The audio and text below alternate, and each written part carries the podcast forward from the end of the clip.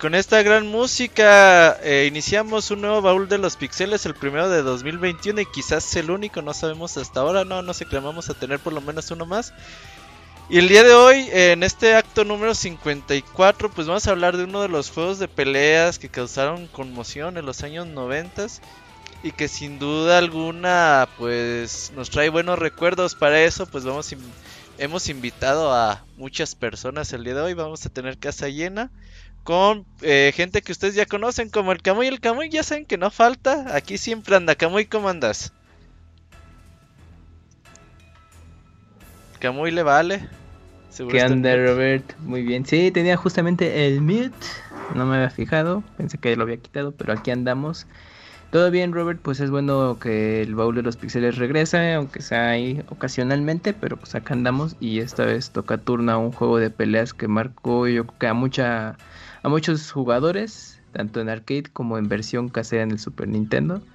Pues, estamos ahí hablando de Clear Instinct y pues ya estaremos dando más detalles en un ratito.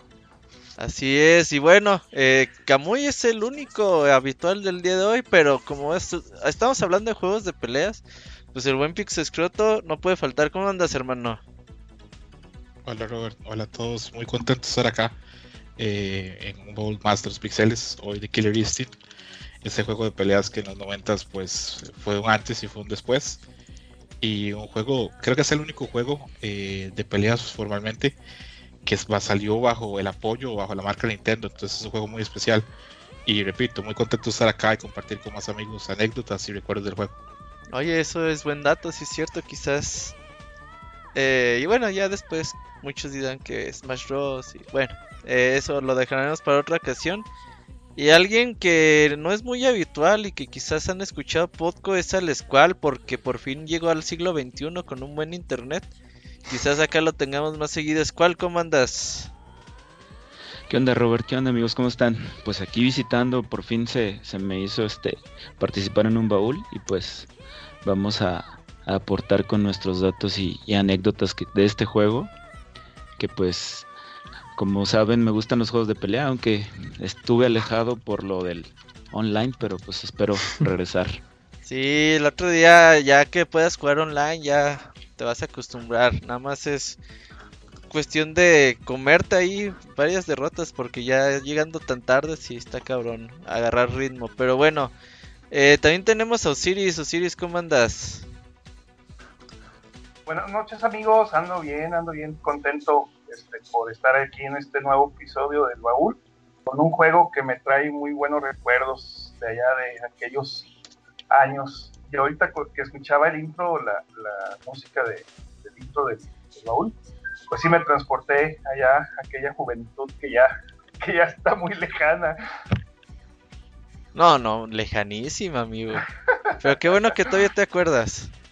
Sí, claro que sí, cómo no. Lo bueno nunca se olvida. Eso que ni qué. Y bueno, estas son todas las voces que van a escuchar el día de hoy. Recuerden que ustedes también nos pueden llamar. Es baúl de los pixeles, quiere decir que ustedes eh, pueden compartir sus anécdotas con nosotros. A los que quieran llamar al programa, agréguenos en Skype. Ya estamos muy en los años 2000 todavía, pero pues bueno, ahí tenemos nuestra cuenta en Skype. Agreguen a Pixelania, mándenos un mensajito y ya nosotros les decimos eh, en qué minuto o en qué momento del programa van. Y quizás el cono se nos une en un reto más, quién sabe. Eh, puede ser, puede ser que no. Pero bueno, eh, comencemos a hablar un poquito de cómo conocimos, cómo fuimos. ¿Cuándo fue la primera vez que conocimos Killer Instinct? Por ahí, a ver, es cuál. ¿Cuándo fue la primera vez que te acuerdas que dijiste, ¿qué es esto? ¿Qué es Killer Instinct?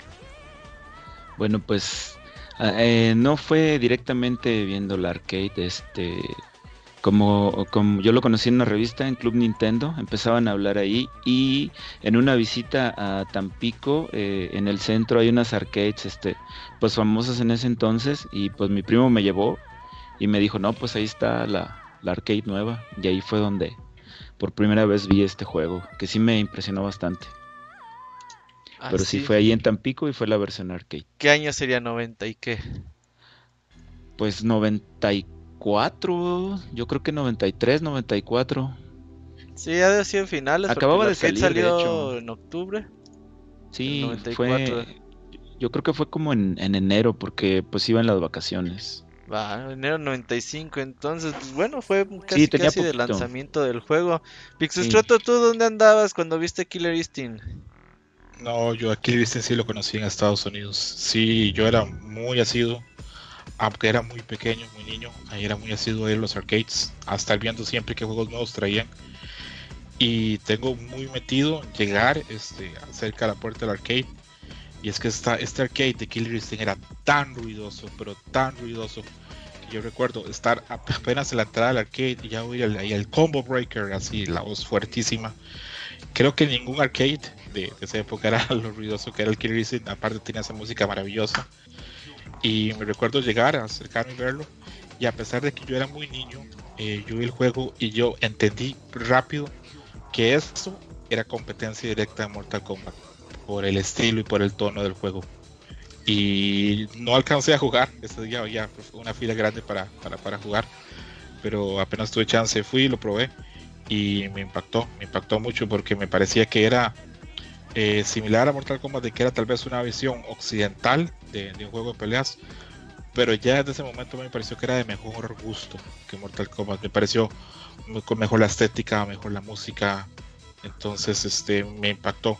Luego conforme pasó el tiempo pues este ya conocí las otras versiones este conocí la versión de Super Nintendo y lo demás pero sí ese fue mi primera mi primera aproximación a Killer Instinct me impactó repito porque a nivel gráfico y a nivel de sonido en la época no había nada parecido sí eso también sin duda ¿y tú qué onda? ¿cómo andabas por ese entonces?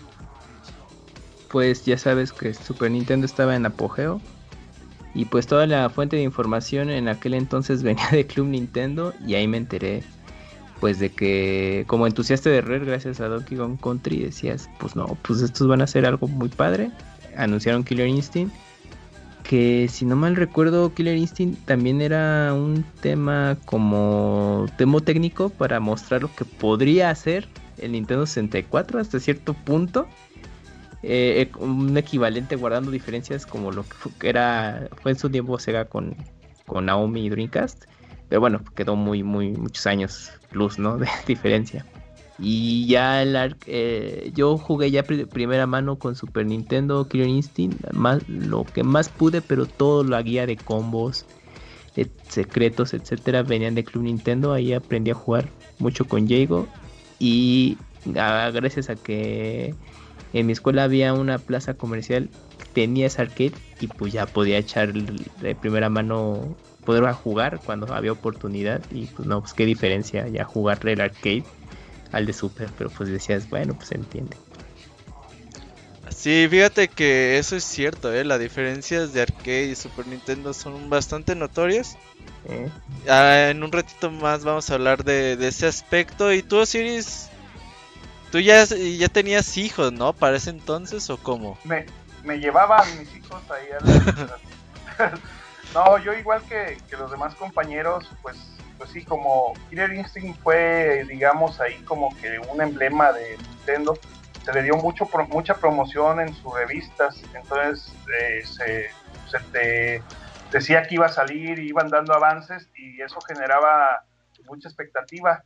A mí me tocó eh, el estreno cuando, cuando llevaron la máquina al, local donde yo iba. Yo asistía a un local ahí en el centro, en la ciudad de San Luis Potosí capital, se llama, se llama o se llamaba, no sé si todavía existe, que se llamaba Chispas. Ah, pues Tenían, más grandes. Sí, sí. No, ya no existe. Pues, entonces, este, tenían pues un montón, un montonal de, juegos de peleas. Era la época en que había un, montón. Cuando llevaron esa, esa máquina, todo estaba completamente vacío y como 100 gentes ahí alrededor de la máquina, se hacía fila para, para meterle monedas, fichas. Y, yo me acuerdo que era carísima, súper cara, no, no recuerdo, se le ponía más de, una, una ficha, entonces... Dos fichas. Que formar, no me acuerdo si dos o tres, porque era más cara que, las caras. O sea, de cuenta que las normales una ficha, a, las más carillas, vamos a decir el Street Fighter Turbo, no sé, este, el Super Street Fighter le ponías dos, y eso se me hace que le poníamos tres o cuatro, no, no recuerdo exactamente, pero sí era, era muy cara. Y estaba así el montón de gente. lo que dice Scroto, se escuchaba el ruido afuera del local, o sea, era una máquina sumamente ruidosa y, con los gráficos pues espectaculares. En aquella época nunca habíamos visto algo similar, pues se nos caía literalmente la, quijada al piso, haz de cuenta, lo veías y tú decías, ¿cómo puede haber algo así? O sea, era espectacular el sonido, yo, yo recuerdo este, los efectos que hacían los, los especiales, los, poderes, y, te quedaba así como que zumbando el, oído, que era un sonido así muy, muy fino, muy clarito. Estaba, es una cosa espectacular, realmente. Decían que todas las arcades grandes las pusieron en chispas. Sí, pues eran entre ellos y Diversiones Mois eran los los más fuertes en arcades en México. Chispas empezó primero. Era la mafia del poder de las arcades. Sí, pues tenían varo para invertirle porque esas máquinas costaban miles de dólares, güey. O sea, una máquina de arcade como Killer Instinct, un precio mínimo de 3, 4 mil dólares. En ese tiempo, en el 94, 95, o sea, era todo el dinero del mundo. Sí, era, un varo y, recuerda que estábamos en la crisis. En plena, en plena crisis, sí, exactamente. Eh, ese arcade que, que, dice Osiris, recuerdo que tenía este una pantalla extra para la gente que se juntaba a ver las retas. Ajá. No sé si era oficial o, la adaptaron, pero tenía otra pantalla. ¿A poco voy a buscar imágenes? No. Sí, en la parte de arriba tenía la otra pantalla y ya de cuenta, pues como estaba el montón de gente ahí viendo y, los que estaban jugando, pues los que llegábamos ya tarde que salíamos de la escuela, pues veíamos todo el juego en, la pantalla de arriba porque no te podías acercar de tanta gente que la jugaba. Sí, porque la, la, arcade que conocí yo no nada más era una pantalla y esa sí tenía dos, me acuerdo mucho. Pues ahí sí buscan en Google una, no, no encuentro ninguna con doble pantalla por ahora. Si la buscan, está chido para ahí que la compartan en el Twitch. Yo por mi parte me acuerdo de haber ido a Ciudad de México ahí con mis primos. Pero eso ya fue mucho tiempo después, por ahí quizás diciembre del 95 me parece. Que pues fue cuando llegué y... ¿Qué juega? No, pues Killer Instinct. Ah, chinga, cartucho negro. Eh, los personajes me llaman la atención. Boxeador, un apache, un pues, un indio, ¿no? La Orchid, un dinosaurio, el Fulgor. Decía, ¿qué pedo con esto? Y ya vi que tenía como estilo Fatalities. Pues me llama la atención, dije, pues sí, cuando dice Pixescroto, dije, esto es como, quieren hacer un Mortal Kombat más avanzado. Las gráficas en su tiempo no, nunca les prestaba mucha atención. Sabía que se veía bien, pero no era así como que lo que más me importara. Pero lo que más me llamó en ese entonces eh, la atención fueron los combos. Dije, ah, cabrón, ¿qué es esto, güey? Como que cada vez que le pegas a eh, al oponente y depende cuántas veces le pegues, es lo que le estás haciendo, ¿no? Y, y que el narrador te diga que con cada vez con su entonación que le pegaste más y más fuerte, eso este, se me hacía muy, muy chingón. Háblenos un poquito de desarrollo del Killer Instinct. Ahorita hablamos ya un poquito más de mecánicas y cosas así. Eh, Pixescroto, tú que eres el buenazo para dar datos de desarrollo, cuéntanos al respecto. Este es un juego que se da de una alianza muy extraña que hoy por hoy cuesta imaginársela. Esto es Nintendo, Rare, bajo el sello Nintendo, y la ayuda de Midway, el desarrollador grande de arcades de, Chicago, que era pues asociado a Claim, responsable de Nea Young, responsable de Mortal Kombat. Eh, acerca del 93 había un desarrollador que se llama Ken Love y él estaba muy interesado en hacer un juego de peleas.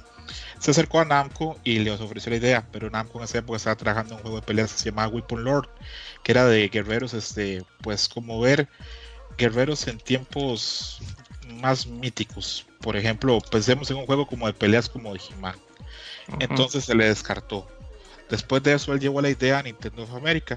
Nintendo of America, la idea no cuajó, pero les gustó. Lo enviaron a Inglaterra, que es donde estaba la gente de Rare. En Rare estaban los hermanos Stamper, ¿verdad? Chris y, Tim. Ellos eran los que habían desarrollado esos modelos de render que permitían que los juegos se vieran tan distintos y, ya estaban en esa época súper conectados con Nintendo y estaban desarrollando el Donkey Kong Country. Eh, algunos diseñadores de, Rare ya estaban probando ideas para un juego de peleas.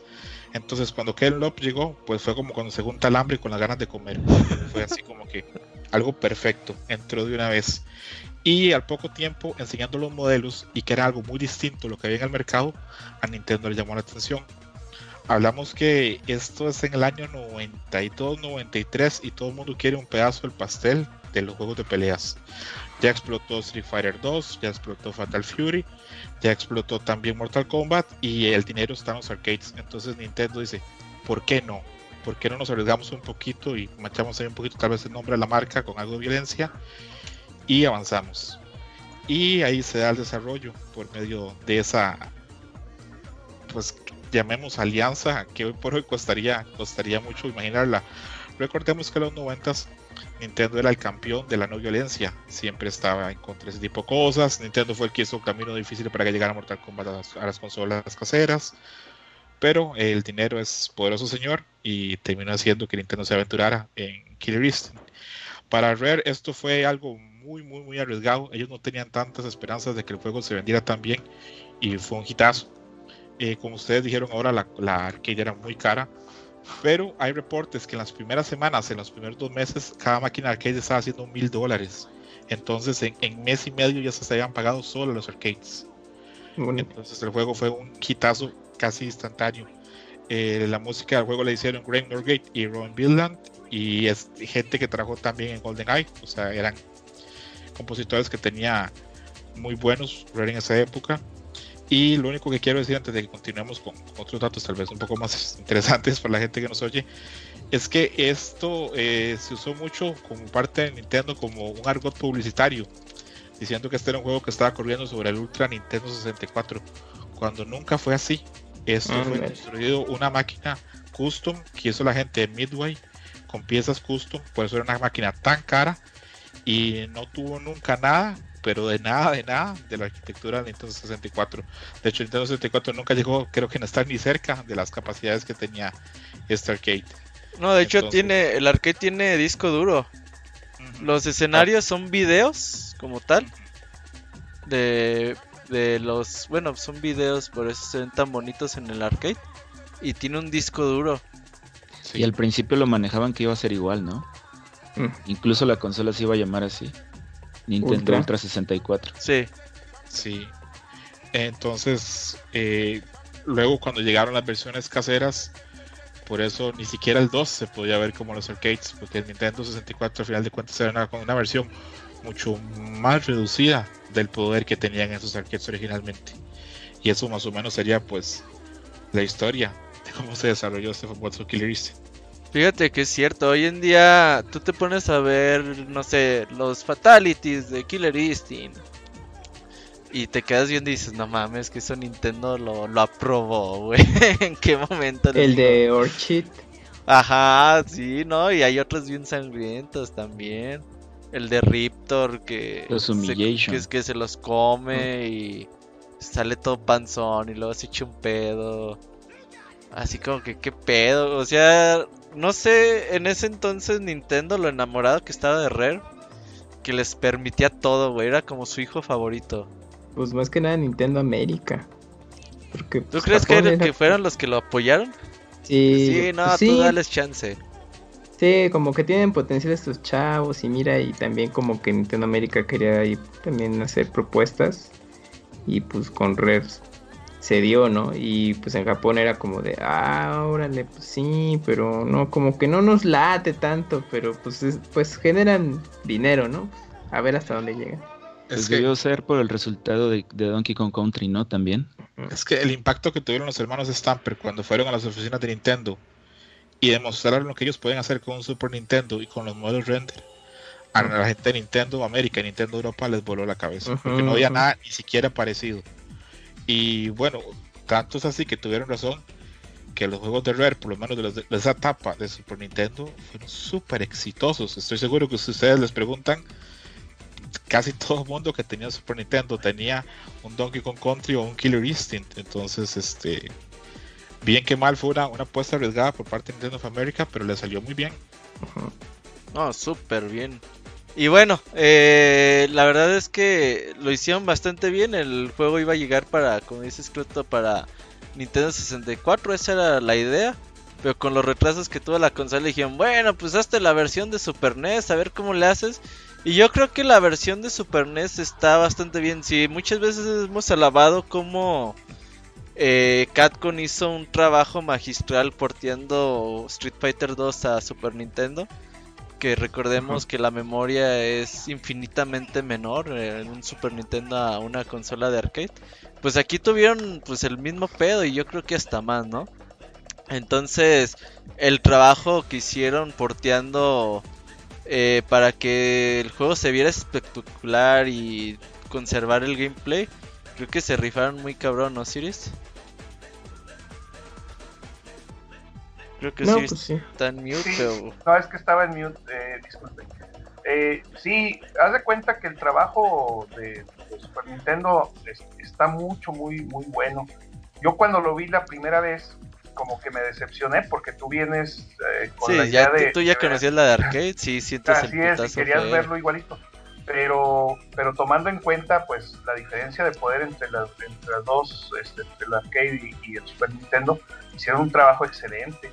Aunque sí tuvieron que sacrificar algunas animaciones y por ejemplo algunos otros elementos como creo que el zoom, el zoom del, del- Ah, sí, sí, sí. este, hubo, hubo muchas cosas que tuvieron que sacrificar, pero en general el juego es buenísimo. ¿eh? Que conservaron la mayoría de los combos eh, y muchos elementos que, que estaban presentes en, la- en el arcade y eso nos voló la cabeza. Yo, yo recuerdo que, que la primera vez que lo jugué en Super Nintendo fue precisamente con, con Squall, que, que le- él lo compró, que traía su disquito, su, su soundtrack aparte y, y yo no tenía un, un reproductor de CDs, entonces pues lo, lo tuve que grabar en, eh, ¿En el cassette? CD a- a De casete. Ajá, a cassette. Y, y ya, pues yo me, yo me llevaba mis audífonos a, a todas partes y, y andaba escuchando la música de Killer Instinct, porque eso también hay que resaltar que, que la música sí conservó este, mucho de lo que tenía la, original de arcade, o sea que, hicieron un trabajo estupendo. Yo, yo desconozco mucho de las cuestiones de programación y, y de todo eso, pero ha de haber sido una tarea enorme, un esfuerzo así titánico por conservar la esencia de lo que era el juego eh, original. Oigan, y a ver si me equivoco, ¿qué otras compañías, quizás en Japón se hizo? En Occidente no sé qué tanto, ¿qué otra compañía anteriormente había regalado un disco de soundtrack del juego? Sé que viniera, porque de soundtrack se han el- desde siempre. Yo, yo no recuerdo. pero regalado así juego. Antes no, no, todos, o no sé si antes los, te los venían, pero yo recuerdo ese fue el primero que venía con ese bonus, su, su soundtrack ahí incluido. Porque el Donkey Kong Country sí sacó el DK Jams, pero ese era, Sí, se por vendía por separado. separado, ¿no? Ujú. Así es. Creo que en América es el primer juego que salió así con, con su soundtrack era ese. Y es que, bueno, eh, pues, continuando con lo que decía Osiris, pues y lo que dijo Roberto también, si bien es una versión pues bastante reducida en muchas cosas, conserva muchas cosas, conserva movilidad, conserva esencia, conserva las dinámicas y las mecánicas y tiene que haber sido un esfuerzo muy grande. Pero bueno, volviendo al Super Nintendo, yo recuerdo también ver el cartucho, ver cuando lo vendían, que el cartucho era negro y que venía el disco, era un pack súper apetecido. Yo recuerdo que en un, no sé qué fue, pero en un viaje que tuvo este, mi papá, me trajo ese juego, el, cuando venía con el soundtrack, me trajo también este, el, bueno, el famoso International Superstar Soccer Deluxe. Juegazo. Y me- Ujú. Que- ¿Para cuándo baúl de ese? Ah, Sí, hay que hacer baúl de ese. hay que hacer Muy buen juego. Yo hacía mis uniformes un juego maravilloso en el que puedes convertir a los árbitros en lo que son en perro. perros. Ajá.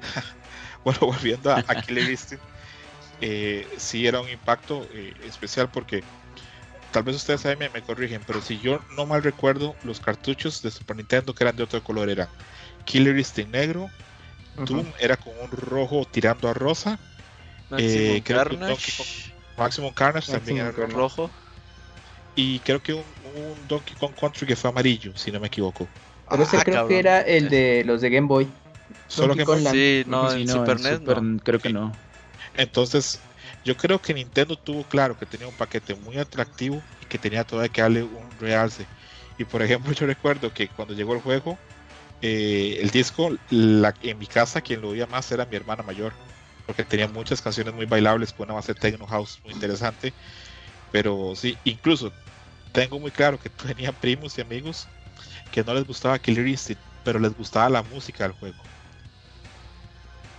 Es lo que te iba a decir porque eh, si tenían historias o anécdotas de eso, güey, porque yo nunca tuve, es más, yo nunca he tenido un Killer Instinct, lol, eh, en mi poder, o sea, todo lo que he jugado ha sido prestado, güey, de juegos prestados. Rentado. Pero, pero aquellos que lo tuvieron y tuvieron el disco, ¿cómo fue esta onda de decir, oye, pues dejo mi, mi cassette o mi disco de... ¿Qué, se escuchaba en ese entonces, güey? Los temerarios, eh, pura onda grupera, ¿no? Bronco, la mafia, güey. No, pero en aquella época pegaba mucho, andaba ya empezando, por ejemplo, el MC Hammer, el Vanilla Ice, todos esos. Ah, ya es que tú ya eras de música en inglés, amigo, pero ¿A poco qué decías? ¿Pongo música de videojuegos en lugar de estos güeyes? ¿Cómo estaba esa onda, Osiris? No, pues claro, haz de cuenta que, como te digo, estaban pegando esos, esos este, artistas ya gringos. Eh, había raza que, que no le gustaba lo que, lo que estaba pegando de grupero. Entonces, por ejemplo, los que no oían temerarios, este, brindis y bronco y todo ah, brindis es más pues, viejo. Pues, escuchaban las ondas ya, ya gringas, ya, ya, este, pues lo que te digo, no, no me acuerdo ahorita, este, todos los, los artistas.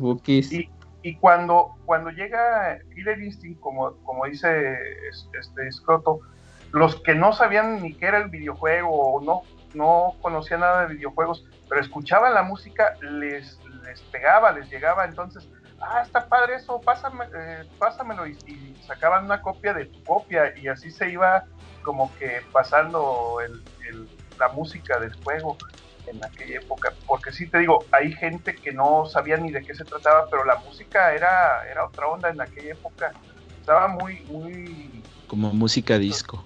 Sí, eh, muy bailable, pues, muy música. Como tecnozona, ¿no? Sí, tecno. No, sé todos los subgéneros. Pues es que tienen varias por ejemplo, yo me acuerdo, para mí la favorita, favorita que siempre me gustaba y la regresaba y hasta parece que hice un cassette nada más con esa pura canción, fue la de Saber World. Sí, ah, ese es para el medio tiempo musical, por cierto. Esa, esa rola. Está buenísimo. También la de Spinal no se queda atrás, o es esa misma. No, Spinal también está muy buena, ya me acuerdo cuál era. Tu, sí, y, y, sí, cómo olvidar eso, el, bueno, pues igual estaremos mencionando, pero los escenarios junto con la música también le daban un sentimiento muy especial, porque ahorita con, el tema de Spinal me acordaba que era un puente este, colgante, y obviamente gracias a pues al aspecto técnico que tenía el arcade, hacían eh, mm, alejaban la cámara o hacían acercamientos, no mames, se veía increíble porque veías todo el entorno del escenario en donde andabas y tú bien vergas hacías tus combos y pues para mí sí era muy interesante intentar hacer un combo cuando estaba la cámara totalmente alejada para que justamente al hacer conectar el, ultra, al acercaba así a full y se vea pues muy espectacular. Y luego todavía con la música, eh, no, pues este, pues te cagabas, era de, no mames, ¿a poco yo hice todo eso? Ah, es que esa es otra cuestión también, que el juego te hacía sentir que eras bueno para jugar, güey, porque aunque tú no supieras hacer combos, yo, yo rápidamente agarré la onda que lo conectabas o un combo se empezaba después de un especial, pero después de ese especial yo no, yo no sabía ciencia cierta qué botones apretar, güey. Así que la hacía lo pues, chingue su madre, para atrás, para adelante, X, A, B, uh, y de repente veías que, uh, que killer y que se dice, ah, cabrón, y decías, no mames, soy bien bueno para jugar, güey clásica jugada chavito, que llegabas y le aplanabas todos los botones y te salía. Eso estaba chido, güey. Era muy accesible. Estaba muy chido. Ahora, Escroto, ¿qué pedo con la historia de este juego? Yo apenas ahorita con el que estábamos así leyendo cosas para el baúl, me enteré de ella, güey. ¿Qué pedo con esto? Bueno, la historia de Killer Instinct va de que en un futuro no muy lejano, que creo que tarda. Sí, algo lejano. Eh, ya el mundo pues está pues bastante contaminado, eh, tiene muchos problemas de medio ambiente y ha caído ya en una desgracia y el mundo ahora es gobernado pues por grandes multinacionales y grandes corporaciones. O sea, no muy lejos de lo que vivimos hoy por hoy. Eh, entre ellas destaca Ultratech, que es una empresa este, que está dedicada a fabricación de armas, experimentación y todo ese tipo de cosas. Y para hacer una prueba de esas armas y esos experimentos organizan un torneo que se llama Killer Instinct, donde los participantes luchan a vida o muerte. Es, dentro de la tecnología que ellos desarrollan encuentran algo que es para poder viajar a otras este, dimensiones. Logran atraer a un señor de la guerra, que es un demonio, está atrapado en otra dimensión, que es Idol, y lo ponen como el campeón o como el último jefe final. Y después de eso, pues todo el montón de, otros personajes que creo que pronto hablamos, este, que son experimentos de, parte de Ultratech, este, enfrentan a otros personajes que terminan siendo pues los héroes de esta historia, aunque sin entrar en detalles, porque creo que pronto vamos a hablar de cada personaje, a mi niño me costaba mucho distinguir quién era héroe y quién era villano en este juego. Salvo algunas excepciones, para mí todos eran malos, o por lo menos por ahí, por ahí estaban. Antes de, antes de eso, tengo, tengo una duda. Hace muchos años, cuando yo este, comencé a ver Pixelania, recuerdo mucho que una vez Martín Pixel dijo que el Killer Cuts era un disco que había funcionado mucho en México, porque TV Azteca agarraba música de ese disco para, para poner en sus entretiempos o en momentos de reportajes. ¿Eso es cierto o fue algo como que no pasó? Pues más allá de Nintendo Manía no recuerdo. yo no yo no ubico, ¿eh? Quizás en algún programa bueno, de reportajes, ajá, lo podían haber incluido, pero. Música de fondo. Ajá. Perdón, decía Osiris, creo que él dijo que sí, ¿verdad? Sí, sí, sí pasaban en, ¿dónde? En, algunos programillas, por ejemplo, de espectáculos, así que vamos a la nota de... No Ay, metían la de Spinal, ¿no? Así. metían así, sí, metían un pedacito nada más, pero pues la gente ya lo empezaba a identificar. No, yo, yo creo que si eras jugador y coincidía si hacías el zapping en ese momento adecuado, bueno, le cambiabas de canal y de pronto escuchabas, no manches, esa es música de Killer Instinct, pero pues nada más lo que lo jugaban. Es que era un disco muy bueno. Yo lo estoy oyendo ahora para el programa y bueno, repetimos que es muy techno y muy house, es muy bailable. Pero aún así, aunque es muy techno y muy bailable, cada canción tiene sus cositas que van con cada personaje. Por ejemplo, en la canción de Espinal eh, se oye como que están tocando como una especie como de marimba, como de huesos, y la risa de Espinal le, da, un sabor increíble. La música de Orchid es muy bailable, pero tiene unos toques muy sensuales de la voz de, de Orchid donde va hablando. La música de Glacius también es muy bailable, pero tiene elementos y cosas como de misterio. La de Chief Thunder tiene sus sonidos de nativo americano. El de Jago tiene esa intro y sonidos de templo de monje. Entonces, la música era muy buena. La canción del, del, select, o sea, para elegir el personaje, que es el tema principal del disco, buenísima. A mí yo, por ejemplo, todavía por, por la puedo oír perfectamente. Entonces, este, este juego, en lo que es valores de producción, para su época estaba súper avanzado. Sí. Sí, le metieron, le metieron mucho trabajo y como que se notaba que traían ganas de hacer un juego de estos, ¿no? Porque si te vas así como a, la lista de juegos que ha hecho Rare, o que había hecho, esos güeyes hacían putamarral de juegos. Ahorita ya vi su lista de juegos y nada, hacías cabrón. Pero como que ese trato con Nintendo, no sé si Nintendo les dio mucho varo, güey, así, bueno, tengan, o por fin tenían presupuesto, güey. Y dijeron, ah, pues vamos a hacer ahora sí muchas cosas. Y, y, Rare venía, antes de Donkey Kong y antes de Killer venía a lanzar un juego de Battletoads bueno, pero que le había ido de la verga en ventas. ¿Cuál sería? ¿El de Super NES? No, no, no, no, sé cuál. Les voy a quedar muy mal con cuál iteración. pero Se me hace que fue el, arcade, se me hace. Creo que, creo que sí fue el de arcade, Osiris, no estoy seguro. Ah, o sea, un, arcade. No estoy seguro. Pero Rare, por ejemplo, parte, parte digamos, este, de, del miedo que tenían cuando sacaron Killer Instinct es que el arcade anterior que habían lanzado les había ido súper mal, se las habían devuelto incluso. Algunos problemas de arcade decían, no, acá está tu chingadera, hmm. y se los devolvían. En cambio, pues, eh, según los números, el arcade de Killer Instinct se vendieron 17.000 máquinas en solo en Estados Unidos. Y que tenía un bug con Cinder, que era, decían en el chat hace rato que era jugar como Rugal. Pues básicamente estaba trabado el pinche mono, podías hacer combos infinitos. Y, Fue en la primera y versión, tuvieron, ajá, y que tuvieron que ir a parchar esas máquinas, 17.000 máquinas en Estados Unidos.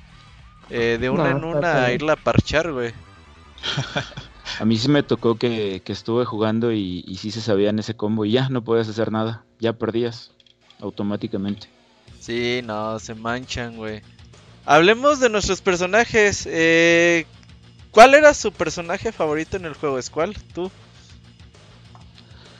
Pues bueno, es que pues yo jugué con, ahora sí que con todos, con todos aprendí a hacer los combos, este, los, los fatalities, los humiliation. Al principio empecé jugando con Jago, que fue cuando, cuando lo jugué en arcade. Pero después estuve jugando mm, un buen rato con Orchid, y, sobre todo porque pues era la que como que hacía más, más golpes en sus combos.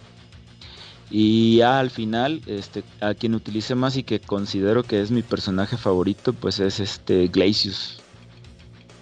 Que fue con el que, el que ya estuve jugando más y, y pues ya fuera en Super o en Arcade, este, pues con ese le entraba la reta. De hecho, este, lo, lo jugaba mucho con un amigo que vivía cerca de mi casa y este, nos la pasábamos retando y, y ahí era como, como podía este, practicar más los combos para después ir a las arcades. ¿Tú, eh, Kamui? Eh, Jago, pues era mi equivalente al, al Ryu de. Street Fighter. Y con- no, es que con él sí aprendí a jugar, pues bueno, bien, o sea, bueno, me supe los combos, cómo marcarlos con Jago. Y tanto en el de Super Nintendo y en arcade, sí, sí me salían los combos, porque a veces por el stick, todo, pues, pues, es muy diferente al pad. Pero con Jago, sí, yo creo que fue el que con el que más jugué y más practiqué los combos. Fíjate que a mí me causaba conflicto con Diego. Era la primera vez que Bueno. conocía el movimiento del... Diego tenía su Choryuken invertido. Sí, sí, sí. Entonces yo decía, no seas mamón, ¿por qué lo tiene invertido? Para hacerlo diferente. No, yo no, yo no podía creer esa mamada, güey. Decía, no seas mamón, ¿por qué lo hicieron así, güey? Y hasta la fecha, cuando Sí. juego algo de peleas y hay Shoryuken invertido, digo, no seas mamón, ¿por qué hacen esto, güey? Ese movimiento causa mucho conflicto. ¿Tú, Escroto, con quién jugabas? ¿O quién era tu favorito? Pues en esa época yo jugaba como con todos. En esa época yo creo que uno no tiene tanto main. Eso sí, eh, tal vez el personaje con el que comenzaba uno a jugar y sentía como más identificación, y porque de paso es como que el único, como más humano, es Jago. A mí aparte toda esa historia que Jago este, había sido entrenado por el espíritu del tigre se me hacía increíble. A mí siempre la gente que, que- que me conoce sabe que las historias de los juegos de pelea siempre me interesan mucho. Y eso que Jago se eh, estaba siendo entrenado por el espíritu del tigre me llamaba mucho la atención. Eh, me gustaba mucho Spinal. eh, me gustaba también este Fulgor, me gustaba mucho. Sentía que tenía mucha similitud con, con el robot, este, con el robot de Terminator o con el de Depredador. Me gustaba Or- Orchid, me gustaba, pero el modelo se me hacía un poco extraño. Yo creo que Orchid Sí. es un personaje complicado para diseñar, porque tiene que ser un personaje que sea muy atractivo, muy voluptuoso, pero a la vez que no se pase, que haya ahí como cierta línea. Creo que les fue mejor en la versión del 2013, que ya se basaron mucho en Rihanna para el modelo, pero Ah, este. Orchid es, ahora cuando Kamui decía del No Mercy, donde se abre el, el- el- su traje y enseña los pechos al, al rival y el rival se muere así de la impresión, Sí. pues este sí, es, es- es un personaje como más complicado. Eh, Saberwolf me gustaba mucho, no me gustaba Riptor. Eh, con Glacius me pasaba que yo pensaba que Glacius era un personaje maligno y que Cinder era el bueno, cuando en realidad era al revés. Eh, Cinder era el malo, era el, el- el criminal y era un extraterrestre que estaba tratando de volver a su planeta. Eh, Thunder no me llamaba tanto la atención. Combo, eh, ya en esa época, ya Ah, ese, el ese, arquetipo, ese arquetipo de boxeador negro ya está un poquito muy quemado, ¿verdad? Y Idol, el jefe final, pues yo lo odiaba con el alma, vida y corazón, porque eso que se Sí. podía curar me, pod- Sí. me volvía loco, me costaba muchísimo. Era como la contraparte de Goro, ¿no? Como Ujú, que quisieron sí. hacer, ah, vamos a poner un mutante así raro. Y era el, era el Goro de Killer Instinct. Sí. ¿Tú, tú, Osiris, con quién jugabas en Killer Instinct? yo con Fulgor siempre fue mi, único personaje. Sí llegué a probar los demás, pero yo desde que desde que empecé así a ver avances que venían en la revista de Club Nintendo y todo eso, siempre vi ese mono y, me gustó muchísimo, muchísimo. Haz de cuenta que pues fue, yo sé que, que Diego fue el principal, el personaje principal o el protagonista, pero, pero Fulgor fue como que la imagen del juego. Sí. Entonces, eh, a mí me llamaba mucho la atención, tanto así que yo agarrando ahí una revista de Club Nintendo donde salía bien así el, mono, pues saqué un molde, según yo, para hacer una máscara de Fulgor. Y, pues ahí la anduve haciendo con, con papel maché y, la forré de, de, papel aluminio. Y los tubos se los puse de una lavadora vieja que, había en la casa. Total, que la de los ojos de, unos lentecillos de, papel que vendían de, 3D. Le, quitaba los, los, los papelitos este, rojos y, me quedó culerísima, me quedó bien fea. Entonces, este, eh, y ya, ya la tiré, la, tiré, pero yo siempre fui fan y, he sido muy fan de, de Fulgor. Incluso ya este, eh, después eh, conseguí un póster y, de Fulgor y nombre bien, bien padre. Pero siempre fue ese, ese mi personaje a mí como que Diego yo veía que todo el mundo lo escogía porque era el, digamos, el, para conocer el juego, para el de movimientos, pues podría decir que más fáciles, aunque en realidad todos se manejaban muy similar, era muy fácil de, manejar todos los monos, pero como que Diego tenía así mucha predilección con la gente y a mí como que nunca me ha gustado el, mirror match, entonces pues, pues sí, yo siempre escogía a Fulgor. Yo de mi lado empecé jugando con TJ Combo. Eh, también jugaba mucho con Thunder. Eh, al principio, y ya después, cuando ya sabía un poquito más de juegos de peleas, Glacius me gustaba mucho cómo empezabas el combo, los lanzaba al aire y tú te derretías y te ibas como por el suelo para darle un gancho.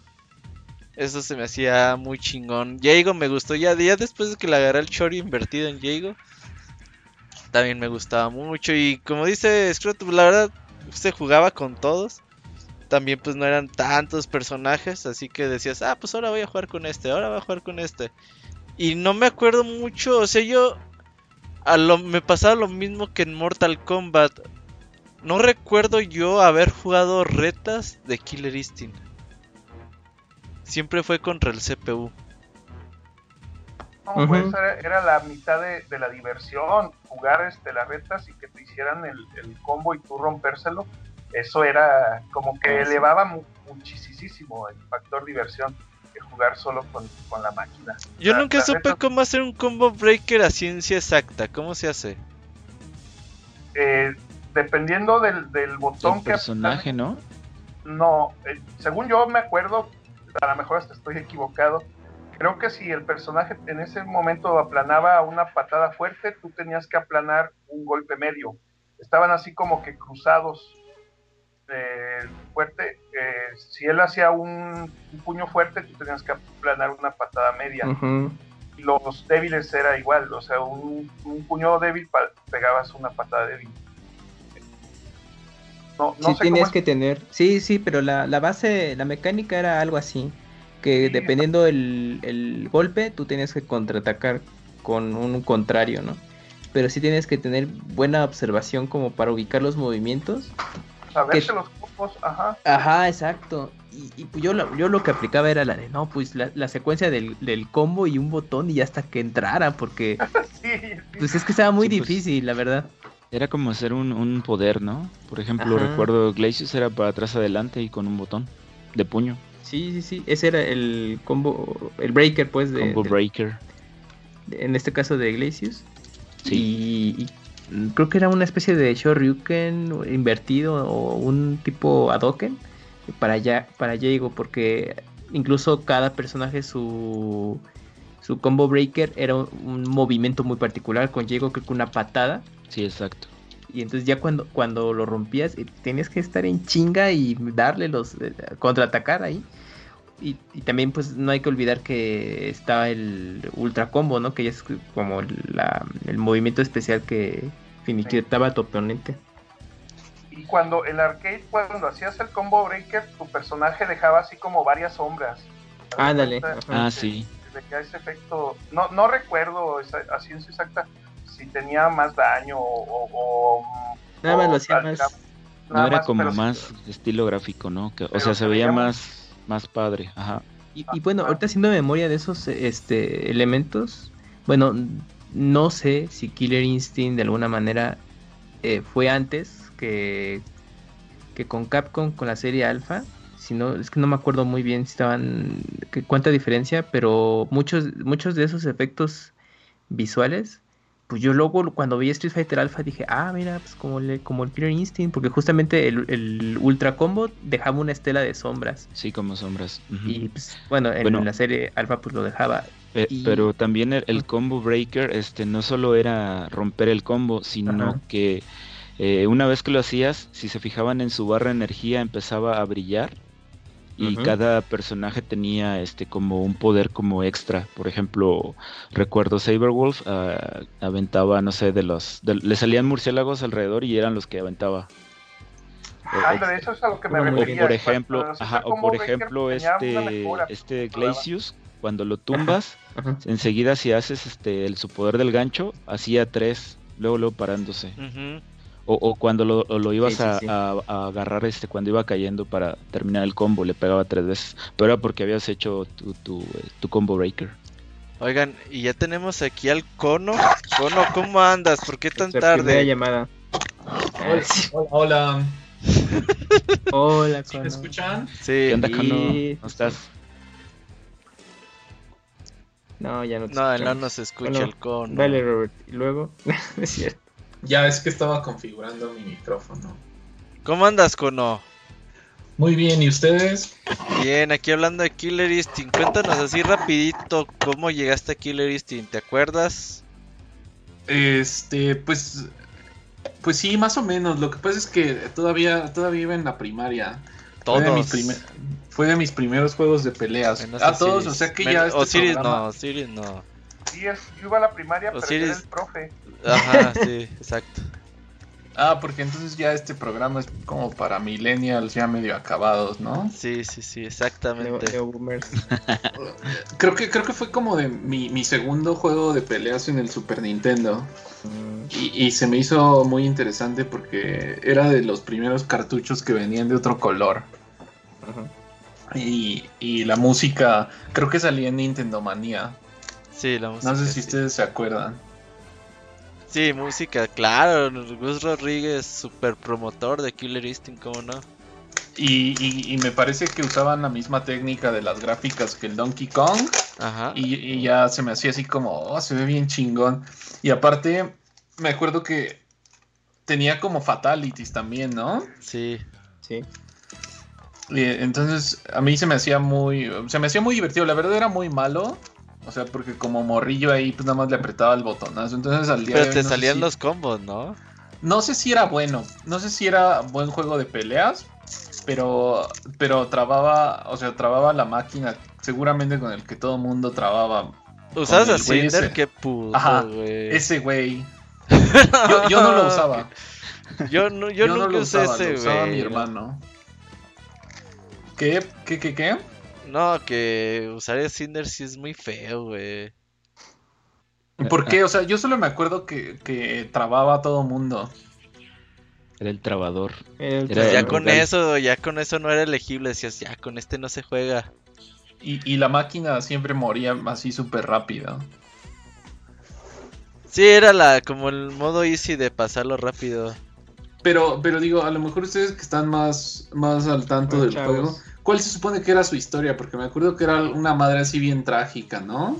Pues básicamente es como que en un futuro que ya el mundo se lo cargó la chingada. No, no, no, pero de Cinder, de los otros güeyes no me importa. Ah, pues, Ah. eh, pues es una compañía que hace experimentos. Y a ese güey le hicieron eh, experimento y Era un básicamente. conflicto y sí. lo experimentaron en él. Y Y lo ¿quién hicieron quieres un tu libertad, pero hacemos un experimento contigo. Y lo hicieron Ah. hombre an- antorcha, tipo, pues sí, como el hombre lumbre. Hombre o sea, era un criminal. Ajá, sí. Como libertad. en Spidey, el arenero. Y, y, esos güeyes hacen su torneo de Killer Instinct y a todos les prometen algo distinto, güey. No, pues si ganas te damos esto, si ganas esto. Juegan con sus necesidades.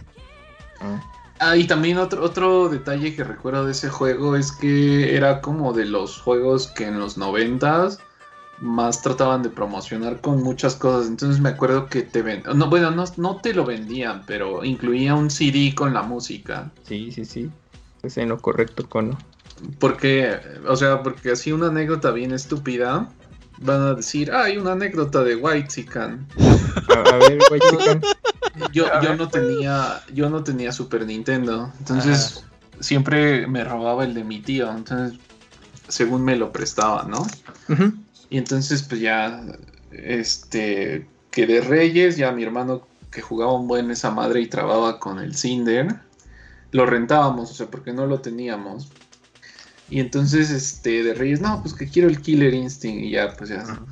Llega el día de Reyes y le dan su. Y ve el pinche Super Nintendo. Mocos. Pero era. No sé si se acuerdan que vendían paquetes donde venía como el juego. Iba bondoleado. ¿Qué bondolera? Venía, venía, venía hasta con el disco. Pero ese güey como vio nada más el Super Nintendo, es un pinche mm. no mames, ¿por qué quiero? ¿Por qué me traen esto? Yo solo oh. quería el juego. Y se puso, a llorar, se puso a llorar todo el día. Y entonces llegan y le dicen, ya leíste la caja, idiota. Así los niños le dijeron. Ajá, y entonces ya la leyó y dijo, ay, sí, sí viene el juego. Y aparte el Super Nintendo, porque pues no teníamos. Ahí está, fue al Sí, entonces, y, y, luego aparte también ves que en los 90 pues vas en la primaria y, sin, y no, como no había internet, se inventaban pura jalada, ¿no? si, haces esto, va a salir un güey satánico, ¿no? Ah, chinga, yo nunca conocí rumores de Killer Instinct. ¿Qué, ¿Cuál es no, Sí, como en Street Fighter, a ver cuál. Hubo leyendas urbanas. Yo ahorita, lo que dice el cono, es cierto, que que te decían que si hacías cierto movimiento, no, pues que salía la, la Orchid de, metal. Yo me acuerdo de eso. Que, había una Orchid que era de, metal. O sea que haz de cuenta que le ponían como el, el skin de Glacius o algo así. y, yo recuerdo ver, llegué a ver en alguna en alguna revista de esas de hobby consolas o de esas revistas españolas que venían así rumores, pero eran como que para el día de Día de los Inocentes o algo así. Pero sí había, sí surgieron un montón de rumores y leyendas urbanas hacia el estilo de, lo mismo que pasó con Street Fighter. ¿Tú cuáles te sabías con no? Ay, pues unos bien chafos, o sea, eran cosas que se inventaban ahí los morros así de... Es que no sé si te has dado cuenta, pero la música es satánica. Entonces, si haces X mamada, sale el diablo en un, en un nivel. Entonces, entonces el güey decía que, con esa música, porque no tenía su disco, según el güey hacía sus invocaciones satánicas y que... Oye, si te gustas con gente bien loca, con no. Pues ese güey estaba... ¿Qué onda? No, pues, pues eran niños con mucha imaginación, pues ¿qué, qué, les puedo decir? Ay, cabrones. Oigan, pues ya estamos a la mitad de este programa. Eh, interrumpimos un poquito la conversación para irnos al medio tiempo musical. Vamos a escuchar algo del poderoso Killer Cuts y ya volvemos, no se vayan.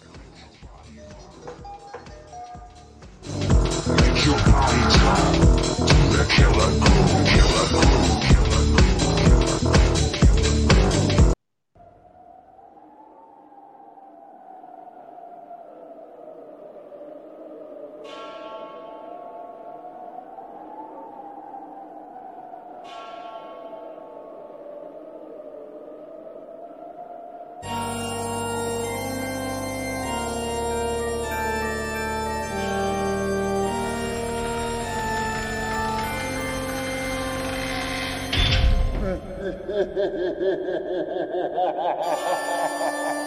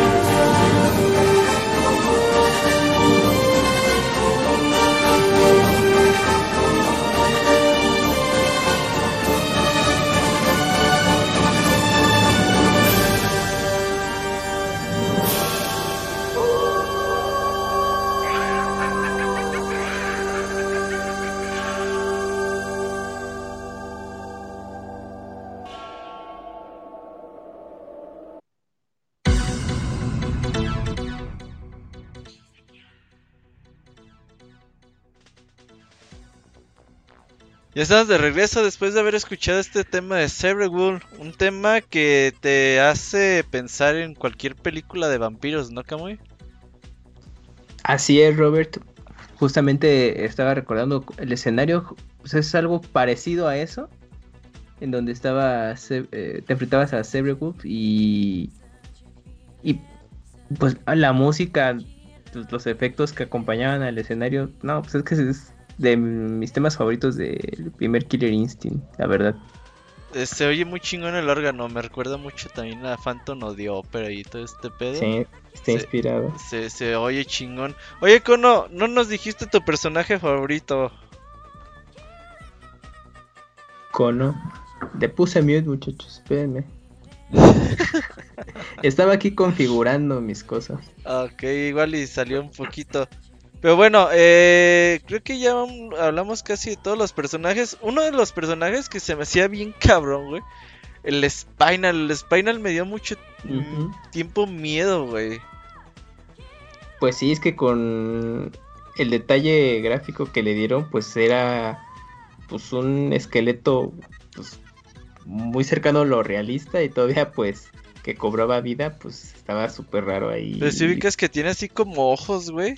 Ajá, exacto. Y se ve así súper malévolo, ajá, güey. Sí, sí, sí, sí, estuvo interesante como de un esqueleto guerrero, pues hicieron un diseño bastante interesante. Así es, seguimos recordando a la gente, si ustedes quieren compartir sus anécdotas, experiencias, personajes favoritos o cualquier otra cosa relacionada con Killer Instinct, pueden llamarnos, agréguenos al Skype y agreguen a Pixelania y mándenos un mensaje y nosotros les llamamos. Sí, pinche Spinal. De hecho, en el Killer Instinct, que sea en el 2, hay un escenario que vas en un barco y van remando como sus chincles. Ajá, está bien cabrón ese escenario, güey. Sí, sí, sí, sí, en el, en el 2 pues aprovecharon y le echaron más la carne del asador en ese aspecto como que enriquecían más lo, el potencial que vieron de los personajes y escenarios del primer juego. Así es. Oye, Escual, eh, tú ya dijiste que tu, tu personaje sí era como este Glacius, pero personajes que destaques más. Personajes que destaque más, pues yo creo que ahí entra también este Fulgor, que bueno, se me pasó decir, también estuve jugando un poco con él. Este, pero pues yo creo que Fulgor, mm. eh, Orchid y Glacius eran los que, los que siento que, más destacaban. Orchid peleando en la azotea de un edificio en medio de una ciudad. Oye, y ahora que mencionas eso, el juego, pues obviamente dijeron, vamos a hacer cosas como Mortal Kombat porque había escenarios donde podías hacer como fatalities como en Mortal Kombat de aventarlos por, por edificios altos, ¿no? Mm, sí, de hecho había algunos, bueno, en las azoteas, por ejemplo, en la, en la escena de, Orchard, donde recuerdo que en la, eh, bueno, al fondo había como otra pantalla y estaban este, poniendo tu, tu pelea. La pelea la, estaban proyectando. En tiempo real, que era algo muy novedoso para, para esa época. No mames, ¿cómo le hacen? Y este, al, al finalizar, bueno, al finalizar el eh, que ya ibas a ganar y que hacías un ultra o que llevabas a tu oponente hasta una orilla, había la opción de que lo, lo podías tirar y, dependiendo, ¿no? De, de, qué escena era en donde estabas. por ejemplo, ahí recuerdo que, pues creo que hasta caía y hacía un hoyo en, en el suelo los personajes. Oye, es cual te interrumpo porque ya tenemos la primera llamada de la noche. Ya llegó el primero de la noche, un homenaje a Puro Loco, quien que se acuerde. Ya que estamos, Puro Viejo está escuchando este programa. Agustín, ¿cómo andas? Muy bien, Robert, aquí este, escuchándolos recordar viejas anécdotas de Killer Instinct. Oye, Agustín, recuérdame, ¿ya nos has hablado tú antes? Yo te marqué para el de Ninja Gaiden. Soy el que ha acabado el Ninja Gaiden en todas las dificultades. Oh, sí, es cierto. Sí, se me hacía conocida tu voz. Pues cuéntanos, Agustín, ¿qué recuerdos tienes de Killer Instinct? Pues mira, de los recuerdos más agradables que tengo de este juego, yo lo conocí cuando tenía 11 años, en las legendarias chispas, como dije hace rato, creo todas las máquinas eran chispas. Ajá.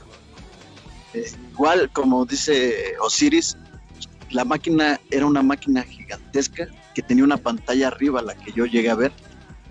Y era tan bonito visualmente ver los combos, ver este, cómo este, hacían los movimientos, que, que, te quedabas ahí sorprendido. Y un chamaco de 11 años ahí viendo todo esto, pues, pues te sorprende. ¿Y quién era tu personaje favorito? Este, Cyborg. ¿Saberwolf? Sí. ¿Por qué? Eh, no sé, o sea, me llamaba la atención el, el, estilo de hombre lobo. Había visto la película ahí con mis papás. Y aparte tenía unos combos impresionantes, o sea, que, que tan fáciles de hacer, pero también a la vez tan complicados que, me llamaba mucho la atención cómo se jugaba con, con ese personaje. Entonces tú fuiste eh, usuario de la máquina de arcade y luego lo conseguiste o tuviste la oportunidad de jugar la versión casera? La versión casera yo la conseguí ya hasta que era mayor de edad, o sea, ya, ya que me compré yo mi consola de Super Nintendo. Ah. Y ahí ya la conocí, pero sí, o sea, no, yo sí jugaba mucho en las arcades y aprendí a jugarlo en las arcades. O sea, las madrizas que te daban no eran en embalde, sí aprendías a jugar. Oye, ¿cómo estaba la, la escena competitiva ahí por donde estabas tú? ¿Había mucha ah, competencia o qué? Sí, de hecho era de esas máquinas que, que, este, que llamaban tanto la atención tanto por el sonido fuerte, las pantallas y todo esto, que este, que cada ocho días en donde yo vivía había torneos. Ah, ¿hasta torneos? O sea, el, el, de las máquinas organizaba un torneo, este, y sí, de ahí se juntaba tanto gente para ver como gente para este para jugar. Oye, porque sí, estaba. ¿Sabes qué? Sí, yo creo yo considero que Killer Instinct no es tan bueno para competir por el simple hecho de sus barras de sangre. ¿Te acuerdas de sus barras de sangre, Cono? O el Cono ya se fue, ahí está en mute, pero no sé si no esté disponible. Pues básicamente la, la mecánica de Killer Instinct era, te damos, no hay rounds, pero tienes dos barras de sangre, pero por ejemplo si en un round te va muy culero y te chingan güey con casi toda su barra de sangre. Pues es que era el... como los que juegan ahora Marvel Capcom, ¿no? Este, que donde te apendejaras un combo y te bajaban todo. Pues sí, pero, pero ya el comeback estaba como muy cabrón, ¿no? Porque ya, si ya tenías de desventaja, no solamente el round, tenías de desventaja dos bar, una barra contra dos. No, pero pues, recuerda también que este, si jugabas, por ejemplo, con combo, tenía este TJ Combo tenía un combo impresionante que te bajaba toda la barra, o sea, no te dejaba caer, o Cinder, o el mismo Sabot. Pero, ah, pero a poco, bueno, no he visto Killer Instinct en ese nivel. O sea, que ¿qué estás hablando? ¿De combos arriba de que ¿De los 15, 19 golpes? Yo llegué a ver combos de 22. De 22 golpes, ok. Que no fueran ultras, obviamente. No, o sea, sin llegar al ultra. No, ya el ultra ya era, este, digamos, la humillación al contrario. Ajá. Eso fíjate que no me gustaba. Yo quería hacer los ultras en cualquier momento y no se podía. Era nada más ya cuando ibas a matar al enemigo. Era como el no, movimiento pero... final. Ajá. No, Mercy también era ya, ya era Sí, los Humiliation también. Pero tenías una condicionante para, para poderlos hacer. ¿Cuál? Que, que, no perdieras el round, ningún round. A los Humiliation. Ok, esa sí. no me la sabía, fíjate. Mm, no, no me acordaba. Oye, ¿alguna vez ganaste algún torneo tú, Agustín?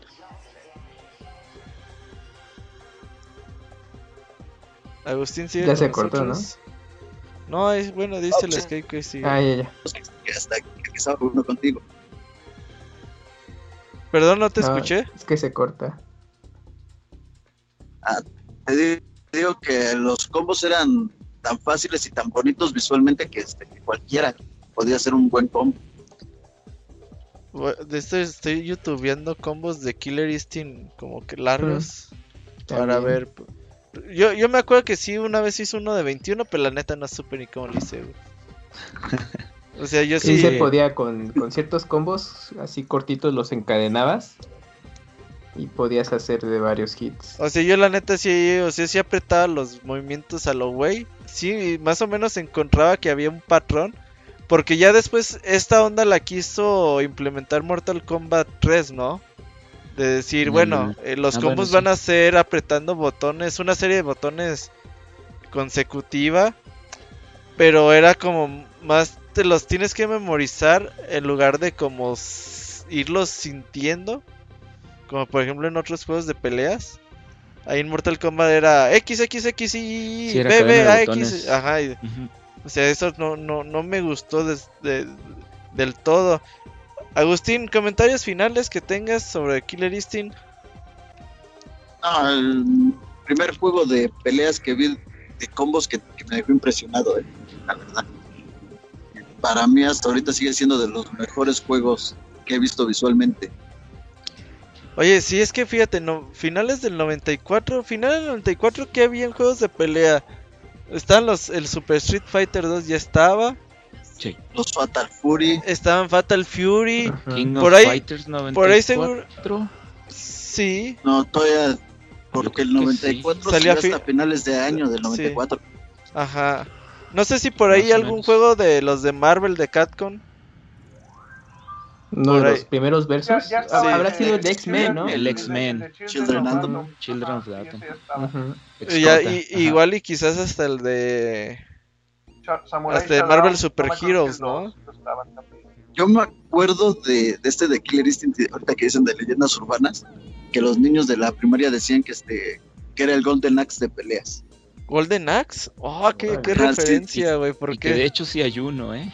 Sí hay uno de peleas. ¿Sí hay un O sea, Golden Axe de peleas? por los personajes Sí, que arcade. manejaba. Ah, ahorita Y lo de. Genesis. Ah, mira. ¿Y por qué hacían referencia a Golden Axe? Por. Yo creo por Yo este creo que por Spinal o. Ah, bueno, Spinal a lo mejor. Ah, estoy viendo los combos, qué bonitos. eh. Nah, es que están chidos. O sea, hoy en día se ven bonitos. Estaba tratando de recordar juegos de peleas de esa época. Porque quizás los juegos de Cat con los de Marvel Super Heroes, pues ya tenían combos así de ese tipo. Que, ver, que fueran Pero- largos y de muchos hits. Pero pero el no. Super Heroes fue del 96, ¿no? Sí, entonces no, entonces no había juego de ese El tipo Marvel pues, todavía. X-Men. Ajá. X-Men, ajá. No, no, el No, Marvel el de Super X-Men. Heroes. O sea, fue X-Men El vs. que más cercano que puede ser el X-Men, el Children of the Atom, pero Pero los combos Ajá. no eran No eran largos en ese entonces. Sí, no. Ah, no. Entonces este sí hubiera, ha de haber sido como el primero que implementó ese tipo de combos largos, ¿no? Sí, y en eso sí innovó mucho. Yo, yo creo que no, no hay otro que, que lo haya superado o que haya sido primero que este. Porque esa onda yo creo que es, eh, pues yo creo que fue su legado más chingón por parte de, de, pues de Killer Instinct. Oye Agustín, pues te agradecemos mucho que nos hayas llamado esta noche. Qué bueno que compartes tus anécdotas de Killer Instinct. igual muchas gracias a ustedes. Qué bueno que regresan el baúl de los y espero poder participar más. Pues ojalá Agustín, eh, te estás Ah, cortando un poquito, pero sí, sí te alcanzamos a escuchar. Nos vemos Agustín, muchas gracias. Creo que ya se le Vamos, cortó. cuídense. Nos vemos. Vale. ¿Ya regresó el cono o sigue derretido? Aquí estoy, aquí estoy. Ya, ya regresó. Sigue Te- derretido. ¿Qué, qué, qué te estaba pre- qué le pregunté a Kamui que no me contestó? No, ya, eh, voy a decir algo que, que tenía planeado antes de que antes de que fueran al corte. Ajá, A dale. Este, y también se van a reír de mí. Porque en especial tú que, que ubicas todas las versiones de arcade de los Street Fighter. Ajá. Este fue el primer juego en el que vi la diferencia así tan cabrona entre la versión de arcade con la versión de Super Nintendo. Porque en las otras yo decía, ah, se ve casi lo mismo. Entonces, eh, en, tanto en sonido como en, en frames de animación, yo decía, ay, se ve igual. Pero en este me acuerdo que solo dos veces vi la arcade y se veía muy cabrona la diferencia entre, entre el juego de consola y el de arcade. Entonces dije, ah, mira, ¿qué juego es ese? Y era el mismo, pero sí, la diferencia estaba muy cabrona. Que por cierto, era una, era una arcade rara, ¿no? Pues tan rara que yo nunca he visto físicamente una. Yo solo vi una vez una en una horrera. ¿En una horrera? ¿Había arcades? No, era como una mini plaza ahí, pero, pero había uno. O sea, solo es la única vez que lo vi.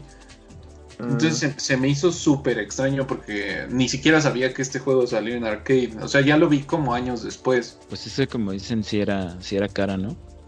Sí, y, hablando de cara, yo me acuerdo que el cartucho estaba bien carísimo, costaba 760 pesos, creo. Que era mucho los juegos. Era pues, bastante. era el doble de que costaban los otros juegos, ¿no? Sí, yo me acuerdo Super Metroid costaba 350 y luego te dan este precio de 760 y dices, no manches, es demasiado. Oye, ¿y, eso es barato? ¿Es cuál? Es, bueno, sí, es barato, pero yo me acuerdo también que sí me molesté mucho cuando vi esa versión porque pues prometían que se iba a ver igual como, como en el, en el arcade. No, bueno, no, pero yo no recuerdo que la adaptación de Super Nintendo, incluso Club Nintendo, decían, pues no, pues hay, hay diferencias, ¿no? Pues por las limitantes de hardware del Super NES no se podía hacer una reproducción fiel. Sí, pues como decían, este se, se retrasó el 64 y pues no no salió. Lo que sí también me acuerdo de la versión de Super es de que tiene velocidad. O sea, le puedes subir la velocidad. Ah, sí, tiene una versión turbo, ¿no? Turbo. Sí.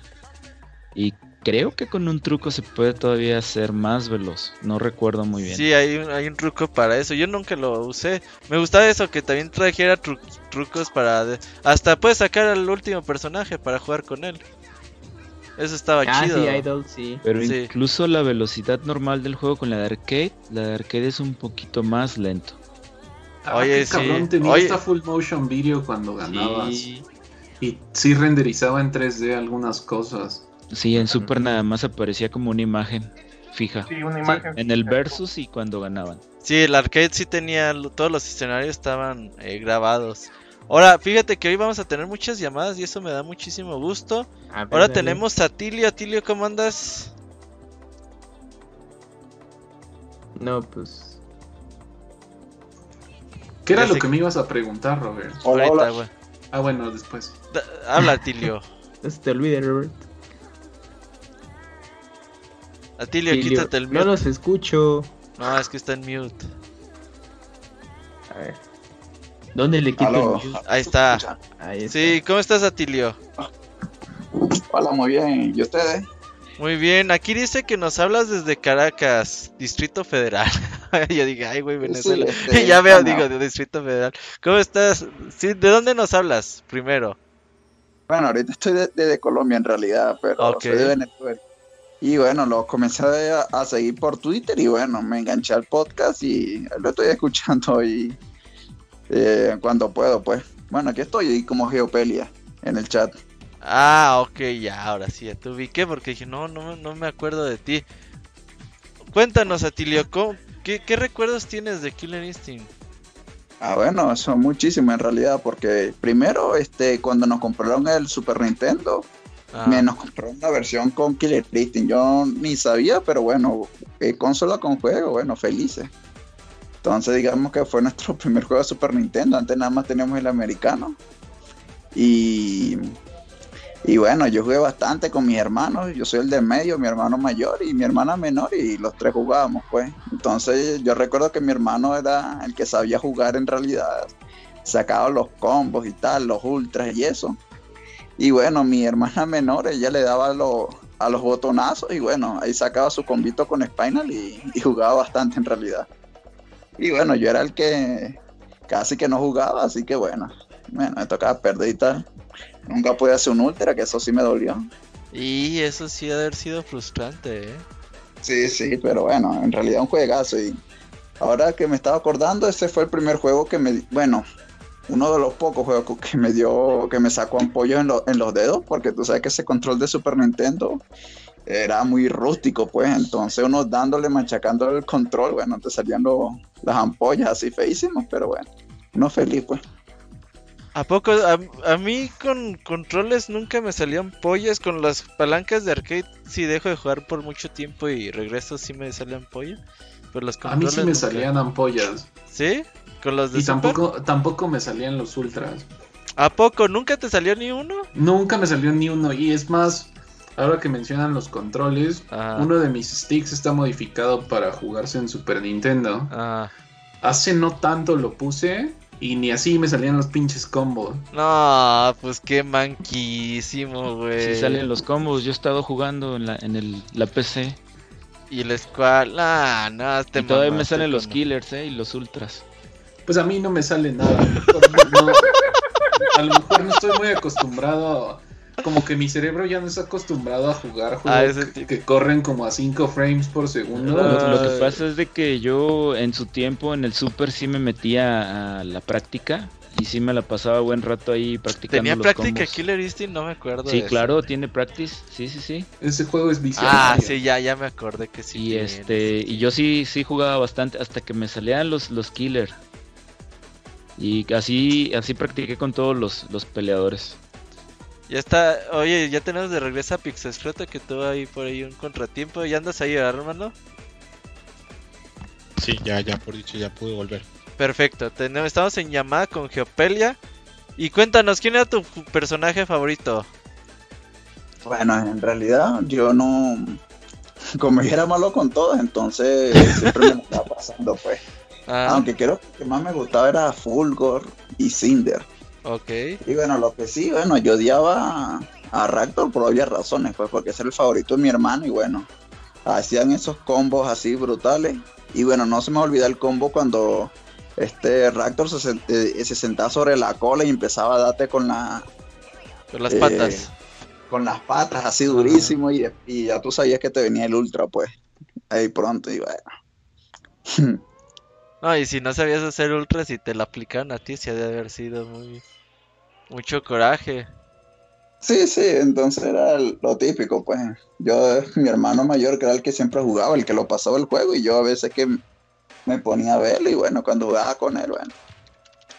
Nos dicen en Facebook que ya también transmitimos en directo en Facebook que recordemos que se sacaba un escenario oculto, el del cielo, que era pues eh, como un cuadrilátero y que pero se, se veían ahí las nubes y todo ese escenario estaba muy chingón. Oye, Geopelia, eh, entonces, pues tus hermanos te ponían una putiza, ¿preferías jugar pues eh, single mode o seguías a las retas? No importa. No, bueno, en realidad yo era como que el, el player 2, entonces me conformaba con, con, ver el juego más bien y mi hermano mientras lo pasaba, él sí se pasó el, el juego varias veces con, con varios personajes y todo eso y bueno yo como que me quería quedar tranquilito yo me quedaba viendo a él pasando el juego y a veces ah muga de dos ya bueno sí vamos a darle que más y ahí jugamos ah pues qué bueno sí pues cuando eres el más morro pues no te toca otra más que lo que decían los hermanos grandes Sí, sí, exactamente, sí era la, mecánica. Pues. Pero has de haber sido el favorito de tu, de tu mamá. Mm, bueno, no, yo era el hermano del medio, pues, así que igualito sería perdiendo. Oh, entonces sí, entonces ni una ni otra. Oye, Geopelia, pues qué bueno que nos hablaste. Muchas gracias por haber participado en este el baúl de los pixeles y ojalá ahí te podamos tener en los siguientes baúles de este año. Ok, bueno, muchísimas gracias a ustedes y bueno, la verdad, un gran podcast y un gran juego, la verdad. Me, eh, a escribirles porque la verdad este juego tiene un, gran lugar en, mis recuerdos pues de muchacho ya. Bueno, muchísimas gracias pues. Muchas gracias Geopeliano, estamos viendo, hasta pronto. Ok, quédense, chao. Oye Cono, te estaba preguntando que quién era tu personaje favorito. Mi personaje favorito y era el que menos podía usar era Jago. ¿Por qué? Porque era el Ryu de Killer no sé si era el Ryu o no, pero se me hacía bien chafa. O sea, me gustaba como el diseño de que era un ninja y que sacaba sus espaditas. Ah. Pero, pero pues nomás no ganaba con ese güey. Tenía que recurrir al Cinder. A mí Jago me empezó a gustar hasta que jugué el Killer Instinct de Xbox. Y dije, ah, este va a ser mi personaje otra vez. Oye, Robert, ¿Qué pasó? Le habías preguntado al, al, cono, lo que le preguntaste hace rato es que qué opinaba del sistema de, de salud, de que son dos barritas en lugar de... Ah, sí, yo, que yo decía cono que yo creo que el juego competitivo no podía ser por el pinche sistema de dos barritas de... Ya ves que no tiene rounds, que si sí, sí, sí. Pero el otro güey se sigue quedando con la misma sangre, entonces... Pues es una pinche desventaja bien cabrón para el que si te ponen una putiza en el primer round, ya está muy cabrón regresar, ¿no? ¿Tú qué opinas? Eh, yo creo, o sea, ya o sea, viéndolo ya como, como ya más viejo, creo que no es mala idea. Porque de alguna forma te recompensan por, por hacerlo bien en el primer round. Entonces creo que está bien. Eh, porque los juegos de pelea modernos creo que abusan mucho del factor comeback. Donde te premian por ir perdiendo. Entonces creo que no es tan mala idea eso que hacían de, de que no hubiera... O sea, de que si perdiste muy feo el primer round, creo que es, es, es un buen es una buena recompensa para el jugador que lo hizo bien. O sea, ya competitivamente. O sea, es como decir, en el fútbol, si vas ganando 1-0 en el primer tiempo, ¿por qué en el segundo tiempo tienes que... Tendrías que empezar 0-0? O, si fuera una serie, no sé, de dos partidos, al segundo partido ya llegas con una ventaja, no, no desaparece. Entonces, o sea, ya pensándolo bien, así como me planteas esa pregunta, creo que creo que es algo que le hace falta a los juegos de pelea modernos, que no recompensen tanto el ir perdiendo, porque, porque de, esa forma hasta baratas los, los comebacks. Ok, y mientras el cono se sigue quejando de los juegos de pelea modernos, ya tenemos al Chachito. Charquitos, ¿cómo andas? Ah, Charquitos. Eh, ahí anda.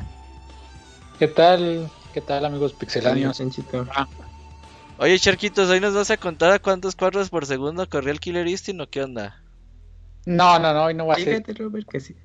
¿O cuánto tiempo carga en, tarda en cargar en emuladores con estado sólido o cómo? no, no, eso no, eso, eso carga en menos de un segundo. Háblanos pues de Killer Instinct. Eh, no, pues yo quiero, yo quiero platicar algunas anécdotas muy buenas, digo yo. Eh, acá recuerdo mucho un chavo, ah, bueno, yo soy acá en Toluca, eh, a ver si alguien me escucha. El Didier, el Didier.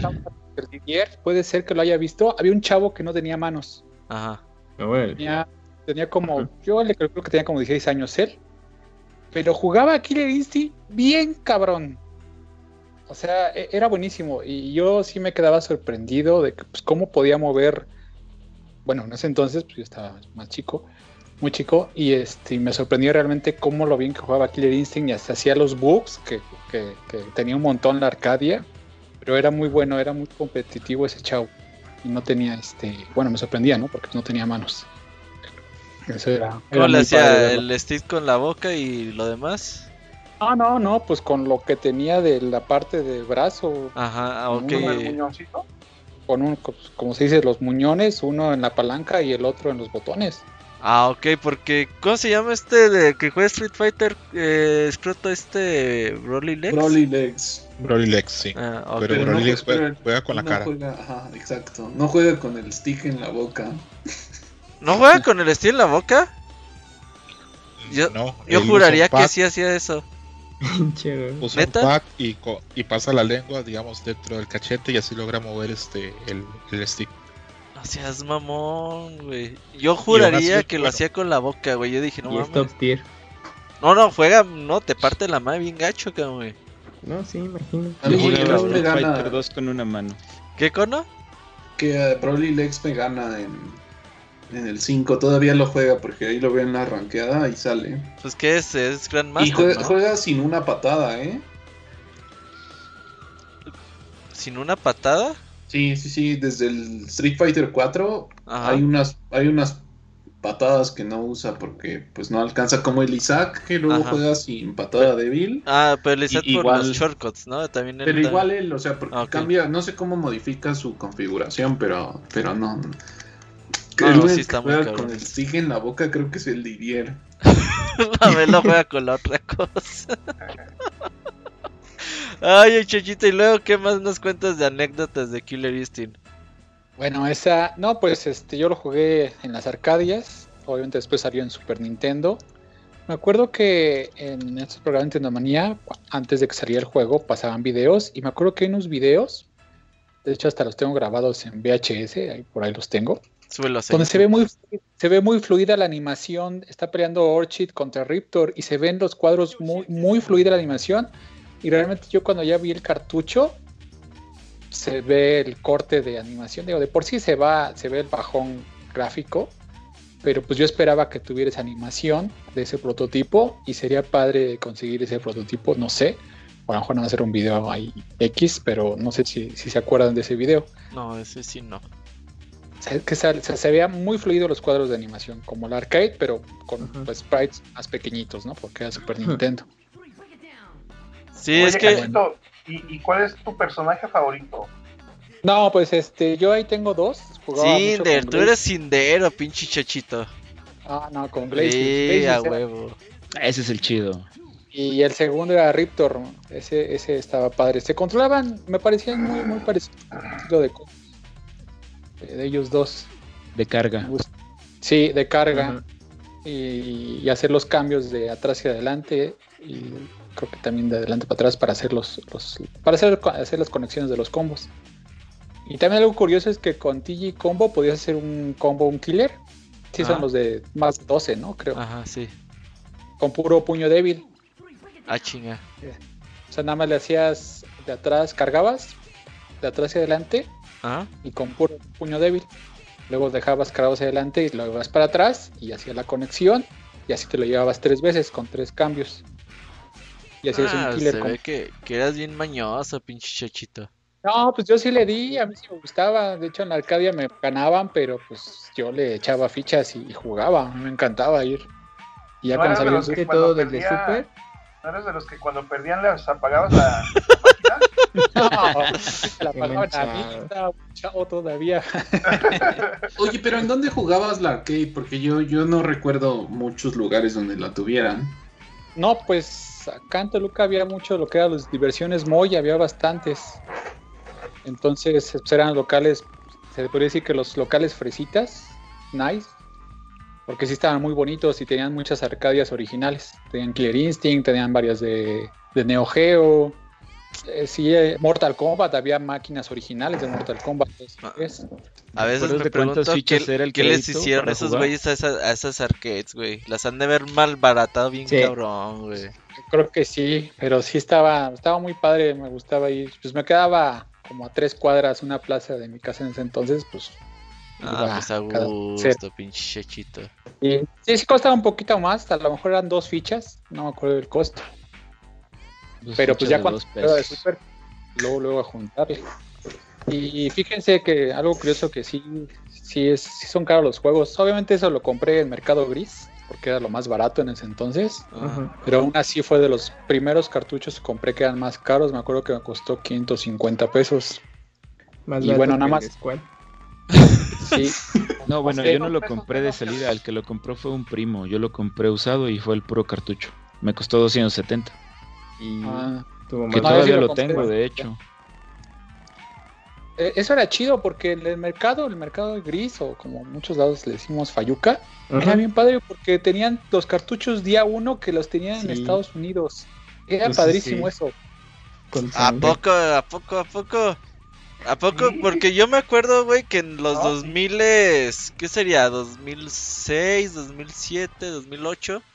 Yo decía, bueno, yo veía la fecha de lanzamiento en Club Nintendo, decía, este juego sale el 15 de junio, decía, ok, hasta dentro de tres semanas tengo que ir a mi local, güey.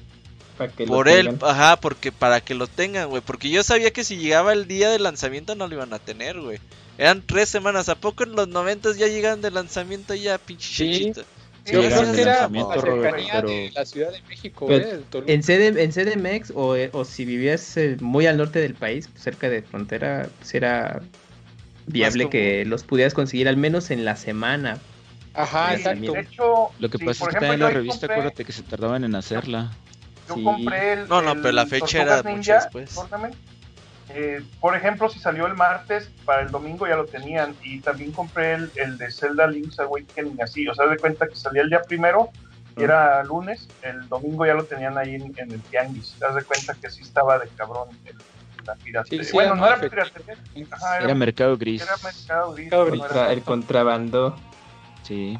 Oye, yo me acuerdo que, que pinche Club Nintendo y Nintendo Manía, no, compren ahí, compren en ah, las tiendas. Claro. Y pinches a cuatro veces más caro, güey. Decías, no, chinga tu madre. Tus stickers para tu pasaporte Nintendo. Ah, sí, yo, a, mí, a mí nunca me compraron juegos de lanzamiento. Uy, con lo que te pediste. no, pues era, pues era, juegos de lanzamiento en los 90, ni en los 2000 les conseguí no, yo. Yo, yo lo con el este juego más caro que recuerdo era Mega Man X3, pero eso ya era mucho después. Me acuerdo que estaba como más de mil pesos, estaba carísimo. ah, sí te la dejaron ir doblada, amigo. Ese estaba en bueno, nunca lo compré, pero. ah, ok. No, porque yo me acuerdo que, o sea, ya cuando los precios eran estratosféricos, era con 64, no seas mamón. Ay, sí, para que Esos pinches juegos sí estaban caros, no mamadas. El Donkey Kong 64, güey, te lo querían vender a lo que valía un Game Boy Color, güey. Sí. Es que Decía que compra el Game Boy Color o el juego. También. El, el, Mayoras Más también estaba carísimo. Carísimo, güey, no seas Por eso el Play gobernó en México, pues pirata y de a 10 pesos. 5 pesos, ajá, 5 pesos. Es primero iba a querer un 64?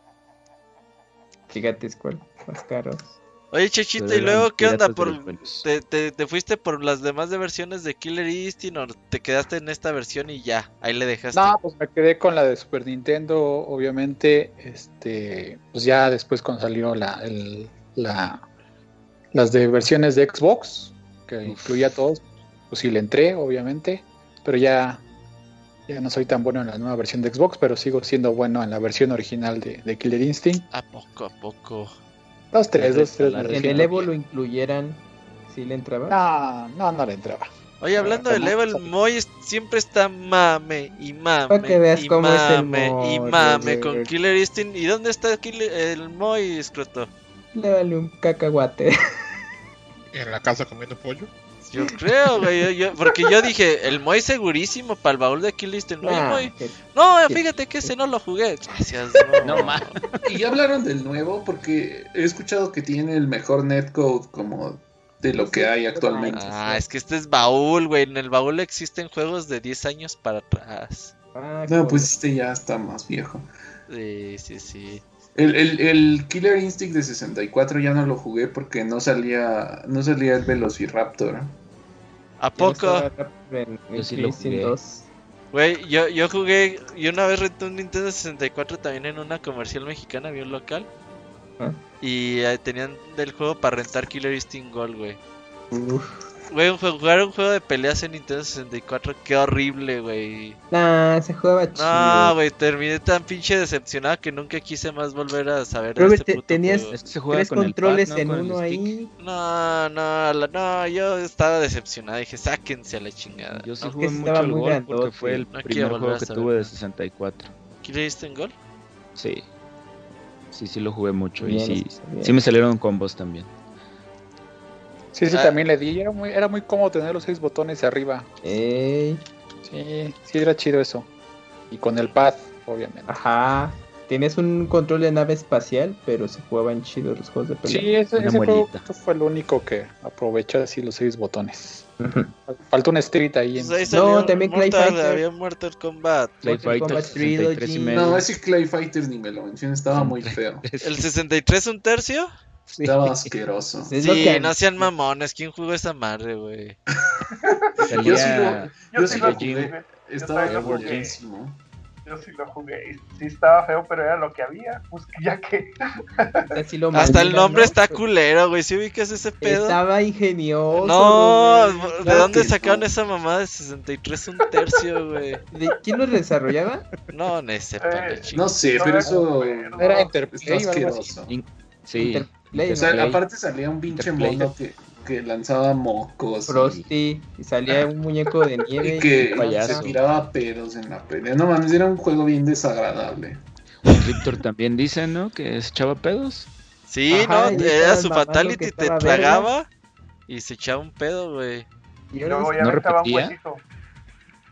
No, se echaba un pedo. Yo vi un pedo ayer, güey, en el video que vi de En YouTube. Yo no me acuerdo, pero sí me acuerdo que hacía un sonido desagradable y luego aventaba un huesito. Eructaba. o sea, sí eructaba y luego era el pedo. El narrador, ¿sabes qué? Ahorita estoy escuchando el juego, el narrador tenía una voz épica. De hecho sale en una canción, ¿no? En varios. Sí, sí, sí. Ah, bueno, yo creo que ya hoy no lo vamos a alcanzar a escuchar, pero ahí hay un tema en Killer Cuts que es que es donde habla un poquito más. Eh, y está así bien mamón esa pedo, güey. El buen no nos quiere hablar. Oye, Chechito, pues para, para culminar con tu llamada, ¿qué nos dices de Killer Instinct? ¿Qué digo de Killer Instinct? Eh, pues es un juego que me gustó mucho en su tiempo, pero ahorita la única versión que me gusta es la versión de Arcadia, porque la de Super sí ya no. Cómprate la versión de arcade, chechito. Múlala. Se ah, en, el Xbox, en, el Xbox, en, el Xbox, es suficiente. En el Rare, ¿no? Ahí viene. Ah, no seas naco, chechito. ¿Sí se incluyó ahí? Creo que sí. ¿En el no, en la versión de Clear Instinct, que incluye el 2 y el 1 de arcade. Órale, no, pues, está súper bien. Ahí está, ahí está mejor y pues es muy parecido al arcade. Y puedes aplicar filtros bien padres, bien bonitos. No, no seas naco, chachito, cállate. Ah, naco? Pues si es una versión este oficial, es legal. tu nacada. Ese sí, ese es oficial de Rare. No, sí, puedes aplicar filtros bien padres de CRT o como Dot Matrix, se ve chido. Uy, ese es buen detalle. Y bueno, ya nada más quiero poner en contexto que, eh, por ejemplo, en el 95 costó 550 pesos. Bueno, eso me costó a mí. Y bueno, siempre me gusta estar haciendo esos cambios. A, la inflación actual de 2021, eso equivale a 4 mil pesos. Güey, es que en serio en el 95 estaba la economía de la mierda, no sé cómo tenía 500 pesos para comprar eso. Salinas, estaba, ¿Dónde estabas, Robert? yo no lo compré, yo lo compré Yo lo que yo hacía en aquellos tiempos, lo, Era robarle yo me hacía de No, no, no. Eh, haz de cuenta, llevabas un juego y le decías al señor del tianguis, le doy, ajá, le doy mi Castlevania 4 por el Tortugas Ninja Tournament Fighter y le pago una diferencia. Y así ah, perdías grandes juegos. Así es, así, así yo me hice de muchos juegos.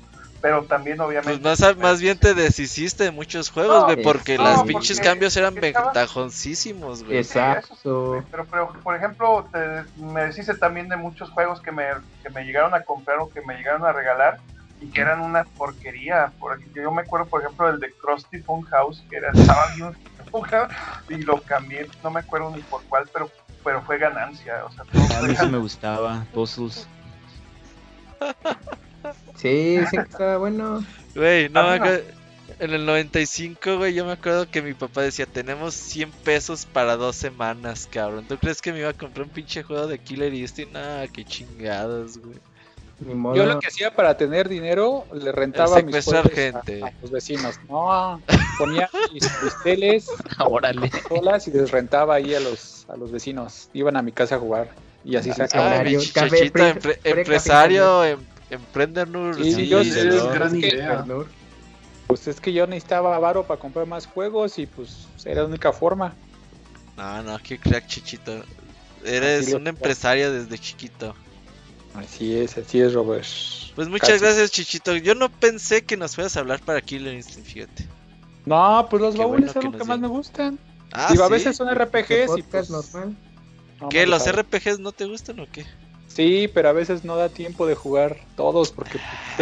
te pones a, a, a, poner discos duros al Play 3 para ver si cargan dos segundos antes. No seas mamón, chechito. Ah, pero si son pruebas, no tampoco. Yo tampoco por eso entro a los podcasts, porque ah. luego spoilean todo. Los eso se tratan estos Solo el Moy spoilea. No, es que no. se pueden decir que sean, ¿no?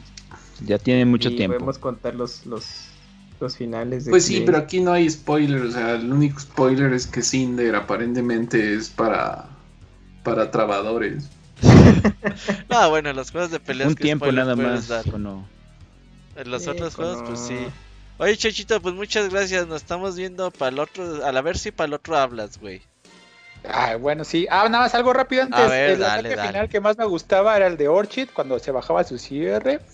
pero no se veía. Chachito, güey. En eso sí, sí se tomó su tiempo. Chaquetón desde morrito, güey. El Humiliation, ¿no? Sí. Ese estaba bueno, pero no se veía. pero se escuchaba. Ese. ajá. Ajá, ya con el cierre abajo ya. Era muy chistoso ver al, al de este, el esqueleto Spinal que sacaba unos ojos y no tiene. sí. Oh, sí, cierto. Oye, Chachito, gracias. Entonces nos estamos viendo para el próximo Babul. Seguro, ah, seguro. Espero sí hablarles. Sale. Seguro. Órale, gracias. Nos vemos. Vamos. Oye, Robert, Mande. pero también sabes que vale la pena mencionar la, la versión para Game Boy. ¿Tú la jugaste? ¿Quién la jugó de aquí? ¿Tú? De ¿Quién hecho. Yo, yo, Yo yo. ni sabía que eso existía. Yo también lo jugué. Y esta era una muy buena adaptación. ¿A poco? Una vez un amigo llegó con esa versión y yo dije, sácate a la chingada con esa porquería. Es que, Es- ven- es con que el meme que de- pone el Ivanovich, güey, de quítame esa porquería de la vista. güey". Pues mira, veníamos de Street Fighter 2 de Game Boy que sí les quedó muy mala. Ajá. Pero hubo casos eh, ejemplares como Mortal Kombat 2 de Game Boy que les quedó muy bien. Que, que también Mortal Kombat 1, el primero de Game Boy, también fue una muy mala adaptación. Pero ya lo que fue Mortal Kombat 2 y Killer Instinct de Game Boy, la verdad es que les quedó muy, muy, muy bien. Este, se, se podían hacer sin ningún problema todos los combos. s- Con, y se las ingeniaron para que con dos botones pudieras eh, hacer pues, la mayoría de los movimientos. Ah, Y pues bueno, pues para, la- para los limitantes de la consola estaba bien, eh, se, ve- se veía eh, decente.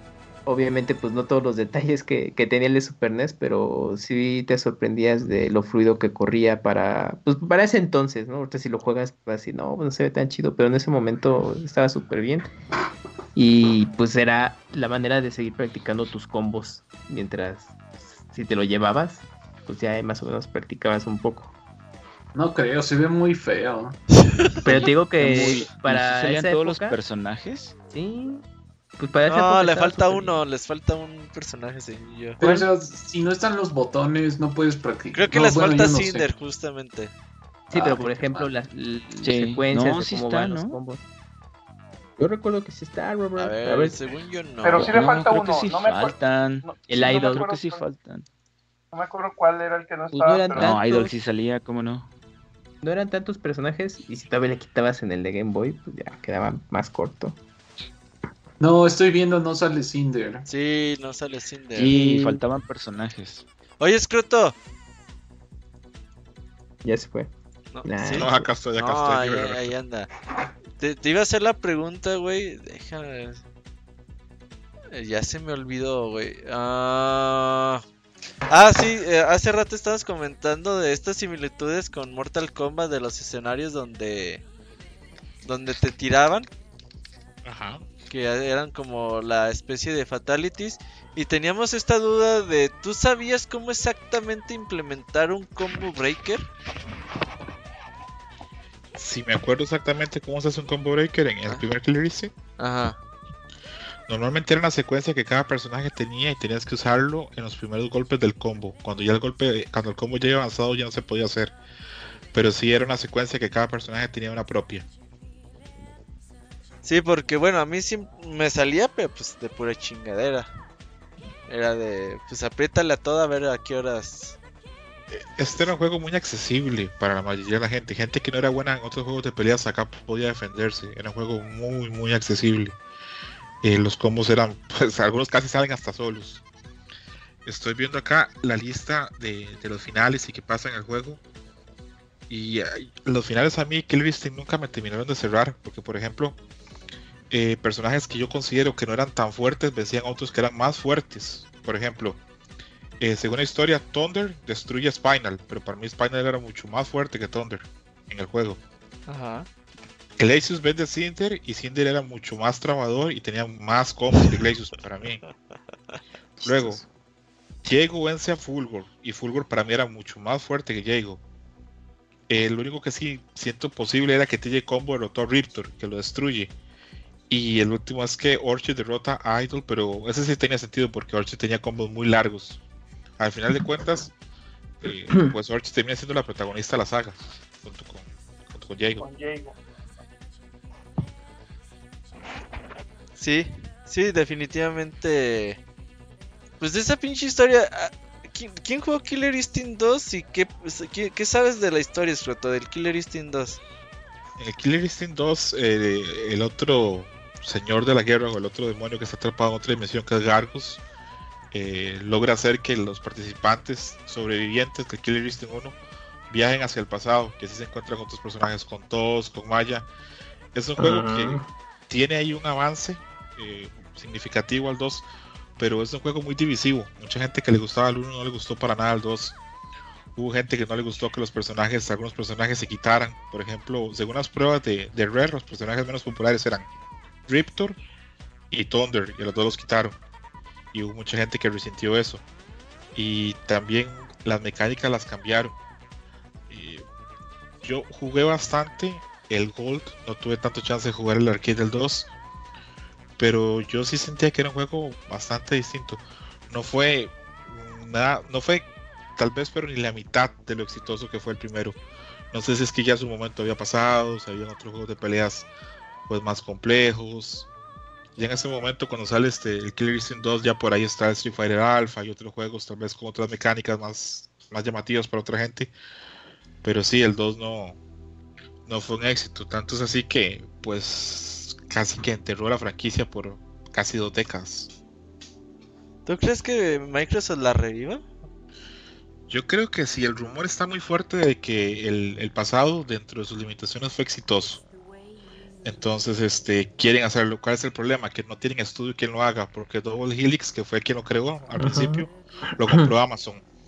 En este desmadre que trae Amazon Games, que nadie sabe qué hace, pero pasa comprando estudios, ellos compraron este, a, Double Helix y actualmente no tiene, eh, en teoría, Microsoft quien le haga juego propiamente. Pero sí, la, la, comunidad de, de Killer Instinct es fuerte por ahí hay un documental, si la gente lo quiere ver, de la gente de Black, no, Whole Back to Block, de la comunidad de Killer Instinct, explican quiénes son. Son distintos a otras comunidades de juegos de peleas. Eh, son, podemos decirlo, más amigables. También en parte les ayuda que crecieron en ese entorno tan cerrado del Xbox, donde ese era el único juego de peleas pues grande que tenían. Entonces es una comunidad distinta tiene muy buen netcode. Ahora eh, Cano dijo que tiene muy buen netcode y sí, ahí metió mano el infame y omnisciente Mike C en ese, en ese netcode. Y es una lástima que el año pasado, este, no, por motivos este, que ya todos sabemos, no se pudiera dar el Evo porque eran los juegos que estaban para el Evo y probablemente iba a tener una muy buena demostración. Yo creo que sí es cuestión de tiempo, no ahorita, no va a ser pronto porque los juegos son, son procesos largos de 3, 4, 5 años pero la franquicia va a volver. Ahí tiene su público, tiene su gente, y bien que mal el pasado pues funcionó a nivel económico. Así es, y bueno, creo que hemos hablado... A veces también, ¿no? A veces sí. Sí, claro que sí. A mí el 2, lo que decía Scroto, y es cierto, a mí se me hizo como que muy diferente al 1, y a mí ya no me gustó. O sea, yo lo empecé a jugar porque, por el personaje de Maya, y yo siempre estuve enamorado de Maya Karuna, de el grupo caló, entonces dije, ah, ¿Te pues acordabas? me acordaba, entonces, pero no me gustó el juego. Eh, no sé ahora sí que decir exactamente qué fue lo que no me gustó, pero lo que sí les puedo decir es que se siente muy diferente. Es una experiencia mucho, muy diferente a la, del 1. Entonces, a mí no, no me atrapó el juego y, ya no, me, no lo quise seguir jugando. ¿Alguien más jugó el 2? No, yo no. Yo jugué el Gold. Robert, sí, yo también Gold. Dice cuando el 2 llegó a los arcades, ya Capcom había empezado a incorporar este los crossover con, con Marvel. los King of Fighters también. Exactamente, e-, era un periodo. Estamos hablando de la edad dorada de juegos de peleas, era muy difícil sostenerse. Con una iteración que tuvieras mala, ya la saga iba para abajo. Te perdías. Entonces, ¿cuál jugaste el, jugaste el Gold, dices, no? ¿Y sí, sí. Eh, a mí me parece que. ¿Me preguntaste a mí o le preguntaste a alguien más? ¿Cuál? ¿Cuál? ¿Cuál? Ah, ¿cuál? Perdón. Sí, jugué, jugué el Gold, este, pues ahora sí que yo lo jugué porque fue con el juego que compré, el Nintendo 64. Este, bueno, a mí sí me, o sea, como dicen, este, cambiaron mucho las mecánicas, por ejemplo, Glacius ya no, ya no se jugaba igual. Este, pues igual, practicaba con todos, pero con quien más jugaba era con Kim, Kim Hu. Y se supone, o bueno, se supone que ahora sí ya era parecido al arcade, pero aún así no, no, le llegaba, le faltaba. Pero tampoco se veía tan malo como el de Super Nintendo. Bueno, las gráficas eran un poco más parecidas. ok, tú Cami dices que también jugaste el Gold. Sí, también, em, pero sí, igual coincido con los demás, el juego era, ya se jugaba distinto y pues lo, tuve no, no, un poquito tarde después de, tener el 64, entonces pues ya como que todo el furor de Clear ya había pasado y, y lo jugué, aunque sí lo jugué un rato, no, no tanto ya como el de el primero. Pero se veía bien, bueno, pues para los estándares de 64 era pues bueno, una adaptación del arcade pues, lo mejor que se podía hacer, pero no, aún así el arcade estaba también brutal visualmente, aunque se habían pasado algunos efectos eh, interesantes, por ejemplo los acercamientos este, de cámara, pues no teníamos en el Super Nintendo, pues en el 64 estaban ahí presentes, pues, pues obviamente la, la, música ya era más apegada al arcade, pues bueno, pues al menos tenía ahí sus valores de producción interesantes esta adaptación. Bueno, y ya vamos cerrando el programa de esta noche. Eh, creo que vamos con comentarios finales, Osiris. Comentarios finales de Killer Instinct. Creo que Osiris no está. O en el mute. Ya se no, sí está, está, bien padre, Roberto. Sí, dice que está bien bueno. ¿Es cuál? Comentarios finales. Pues comentarios finales. Killer Instinct fue un juego que yo disfruté muchísimo. Eh, tanto como jugando con un amigo o jugando solo, practicando, eh, para después ir a jugar a los arcades y este de vez en cuando este lo vuelvo lo vuelvo a jugar. Eh, como les comentaba hace rato en, en, la, en la colección de Rare viene, pero es el Gold el que viene. Sí, no, ¿Pero es el de arcade o es es el arcade, ¿no? es, dice, es Gold. Eh, debe de ser el de 64. Ah, de 64. Ajá. Y bueno, el 2 también lo, lo, jugué un buen tiempo porque pues era el único cartucho que tenía de, de 64 y este y pues también me, me, divertía mucho. Fueron juegos que pues en donde vivía no había estas arcades porque pues yo las yo las veía en, en otras ciudades y este pues era lo más lo más cercano que, que podía estar de, de Killer Instinct. Bien, entonces ya está Osiris otra vez. Eh, ¿Comentarios finales, Osiris? Sí, eh, les puedo comentar que, este juego, pues sí, fue yo creo que el que más me, ha sorprendido así visualmente, o, toda la experiencia audiovisual. Y, yo creo que tengo por eso como que un gran cariño a la, máquina original. Yo sí quisiera volver a, tener experiencia de jugarlo y como comentaba el, de Super, pues sí se me hizo, ya cuando lo vi, pues se me hizo un chafón. No quiere decir que sea malo, era lo mejor que nos podía dar el Super Nintendo, pero, pero ya después de ahí ya no, ya no fue igual. Entonces, este, sí tengo, por ejemplo, muchas horas ahí jugadas, se hacían las retas con los amigos, pero no se comparaba al tiempo que le metías a un killer, a un Mortal Kombat o a un Street Fighter. Entonces, este, como que en ese aspecto es como que el queda relegado al tercer lugar, al menos para mí.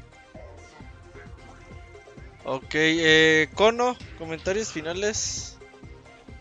Eh, pues es un juego que me gusta mucho, me, me, su música me transporta de nuevo a los noventas y como que, como que es, es, de los primeros juegos de peleas donde podía hacer algunas cosas como, como hacer infinitos con Cinder, según yo. Eh, pinche chafa, güey. Sí, porque la verdad en, Street Fighter y en todos los juegos ni me salían los combos ni nada, entonces ni sabía que habían combos, entonces como que me introdujo mucho a, a, más conceptos de los juegos de peleas y, y, me sorprendían muchas cosas en esa época. Entonces como que me acuerdo de esa época y pues me gusta. Sí, yo también no, yo no sabía que había combos en Street Fighter. Creo que el primer juego que supe que había combos era Killer Instinct tal cual. Eso sí, sí es cierto. Escroto, eh, comentarios finales. Muy contento de haber participado en lo que pude participar del programa. Este bonito recordar Killer Instinct, un juego que en su momento fue muy puntero eh, a nivel de producción, a nivel de diseño y sobre todo a nivel de música. Un juego que eh, más que todo rompió con la diferencia no solamente con, por el aspecto visual y música, sino por lo accesible que era. Era probablemente las máquinas con que uno podía jugar más fácil.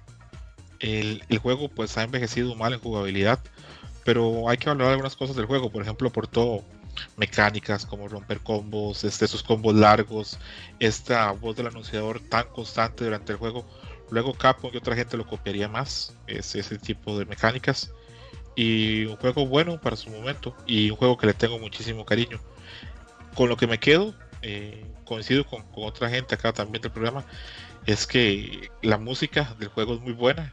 Eh, estos días lo estoy oyendo y perfectamente funciona para, para hoy por hoy, para, para trabajar, estudiar. No sé si una fiesta, por lo menos. no sé si una fiesta COVID, pero sí le puede funcionar para bastantes cosas. Entonces, gran juego. Y como dije al inicio, tal vez el único juego formalmente de peleas que salió bajo el sello Nintendo. Oye, qué bueno, ya me acordé lo que te iba a preguntar desde ese rato es... Eh, cuando salió Killer Instinct, no había un juego de peleas que hicieras combos largos como tal, ¿verdad? Mm, no tenían esa capacidad, no. El, probablemente eh, esto del, sistema de combos este, fue pues un, error de, de, Capcom que poco a poco se fue extendiendo y se fue pasando a los demás juegos. Pero sí, dentro de las innovaciones que tuvo, este, Killer Instinct era esos, esos grandes combos, esos nombres tan rimbombantes, ese ultra combo y todo ese tipo de cosas. El juego fue pues bastante innovador. Y la otra cosa que estoy viendo que quería compartir es que acá estoy viendo que el arcade pesaba 180 kilos. Pues con dos pantallas, ¿no? A la madre. Así que lo mismo que yo. en, su en su momento tiene que haber sido un arcade carísimo. No, y, es que no era del, tamaño de un arcade normal, era, era mucho más ancho. Oye, pero yo no había dado imágenes y la música, es verdad, está tan legendaria como la música de la película de Mortal Kombat. si es mamón, cono. Pues sí, eso no hay nada más noventero y a, la vez, y a la vez de videojuegos que esas, que esas musiquitas. Eso sí. Oye, Kamui, eh, comentarios finales de Mortal Kombat. De Mortal Kombat. Mortal Killer Instinct. Ah, es que. ¿Ves, no? Causaste una confusión en Robert. Exactamente. pues que fue grato volver a recordar esos buenos momentos con Killer Instinct, pues conocer eh, también cosas nuevas. Así que, pues bueno, pues que este podcast va a servir para que pues, mucha chaburruquiza que nos escucha, pues tengan eh, bueno, bueno, tengan presentes sus buenos recuerdos que tuvieron y si de casualidad todavía tienen el cartucho de Super Nintendo, pues quieren echarle un ojo para ver qué tan, tanto envejecido, pero sobre todo pues darse tiempo de escuchar la música de, este juego que pues, vale la pena también, muy noventero, lo que quieran, pero creo que tenía buenas propuestas en música y pues ahí se veía todo el potencial de Rare, ¿no? como esa hambre que tenía de, hacer pues, propuestas en, de videojuegos que se caracterizaran por algo. Y pues a ver si eventualmente regresa a Clear Instinct como ya platicaron. Ojalá, ojalá y regrese pronto. Y bueno, el próximo baúl de los pixeles será de Streets of Rage 2. Eh, patrocinado por Pixescroto, y el Bonchos. No hay fecha todavía, eso sí les digo, no hay fecha. Ocupamos de ponernos de acuerdo para ver qué día podemos grabar con Scroto, con Wonchos, Camoy y a ver quién más se une. La espalda a lo mejor se une. Jueguenlo en su pues Sega Mini o. Pues ahí no sé dónde lo pueden encontrar, pero no es muy largo, ¿verdad, Scroto? No, es un juego que en unas dos horas y algo lo puedes terminar. Y está en todo lado, en todas las colecciones de, Sega está. Sega, sí. Es más, si ya se sienten así como muy difícil de encontrarlo, casi que corre en cualquier parte ese juego. Es, si tienen el Sega Mini ahí está, entonces no es difícil de encontrar, está pues casi en todo lado. Oye, yo tengo dos Segas Minis, uno de Japón y uno americano. Compré el japonés porque tiene Snow Bros 1. Ajá. Y ese juego tiene niveles diferentes al de arcade. Tiene más niveles que la versión de arcade. Por eso lo pero, Bueno, Robert, no sé si sabías, pero cuando uno compraba la versión americana podía pasar a la versión japonesa. ¿A poco? No, pues sí. No sabía, güey. Está claro. Pues regálame el otro, regálame el otro. No, no, no, no, se ve bonita la caja blanca del que es, sí, sí es Mega Drive, sí es cierto, se ve bonita. Pero bueno, entonces eh, aquí andaremos hablando. Ah, ya anda el Bonchos. Bonchos, comunícate conmigo para ponernos de acuerdo. Va a ser en unos dos meses, eh, mínimo. Porque tenemos Zelda. Espérame, tenemos Zelda el 25, que es en dos semanas. Aquí vamos a andar con eh, Link's, Adventure, el segundo juego de Legend of Zelda. Y el otro juego, pues será como el baúl, como en dos, tres meses. Ahí más o menos les hablamos. Pero fue en eh, Streets of Rage 2. Y acá nos vemos. ¿Qué decías, Osiris? Que estoy viendo que en Spotify está el, el disco de Killer Cuts, de, la música del Killer Instincts, para que pues, lo tienen, pueden ahí, su lista. Ponerla así.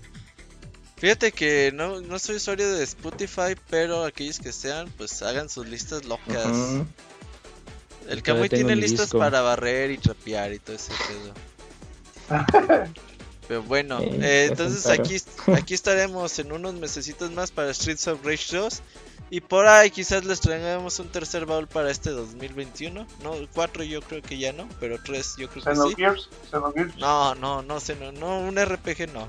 Tiene que ser jueguitos así de 2, 3 horas. Clay Fighters. Ajá, Clay Fighters. No, a ver. Super Crusty Full House. A ver, luego se nos ocurren juegos randos y. ¡Oh! Hay que hacer. Quería hacer uno. ¿De cuál juego compré, Camuy? ¿El europeo? Ah, y el este RPG. Terranigma. Terranigma. Y no, no, le he podido hacer jalar, pero bueno. Ese es otro tema. Ahí nos vemos para la próxima. Nos vemos el lunes del Pixel Podcast y el 24 de mayo para The Legend of Zelda. Muchas gracias a todos y hasta la próxima. Nos vemos. bye. bye. bye.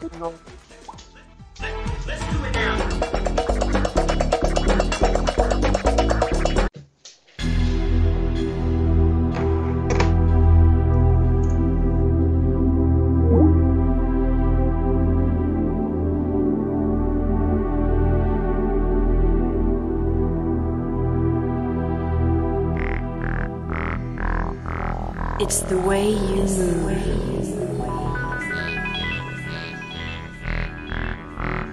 To the killer groove.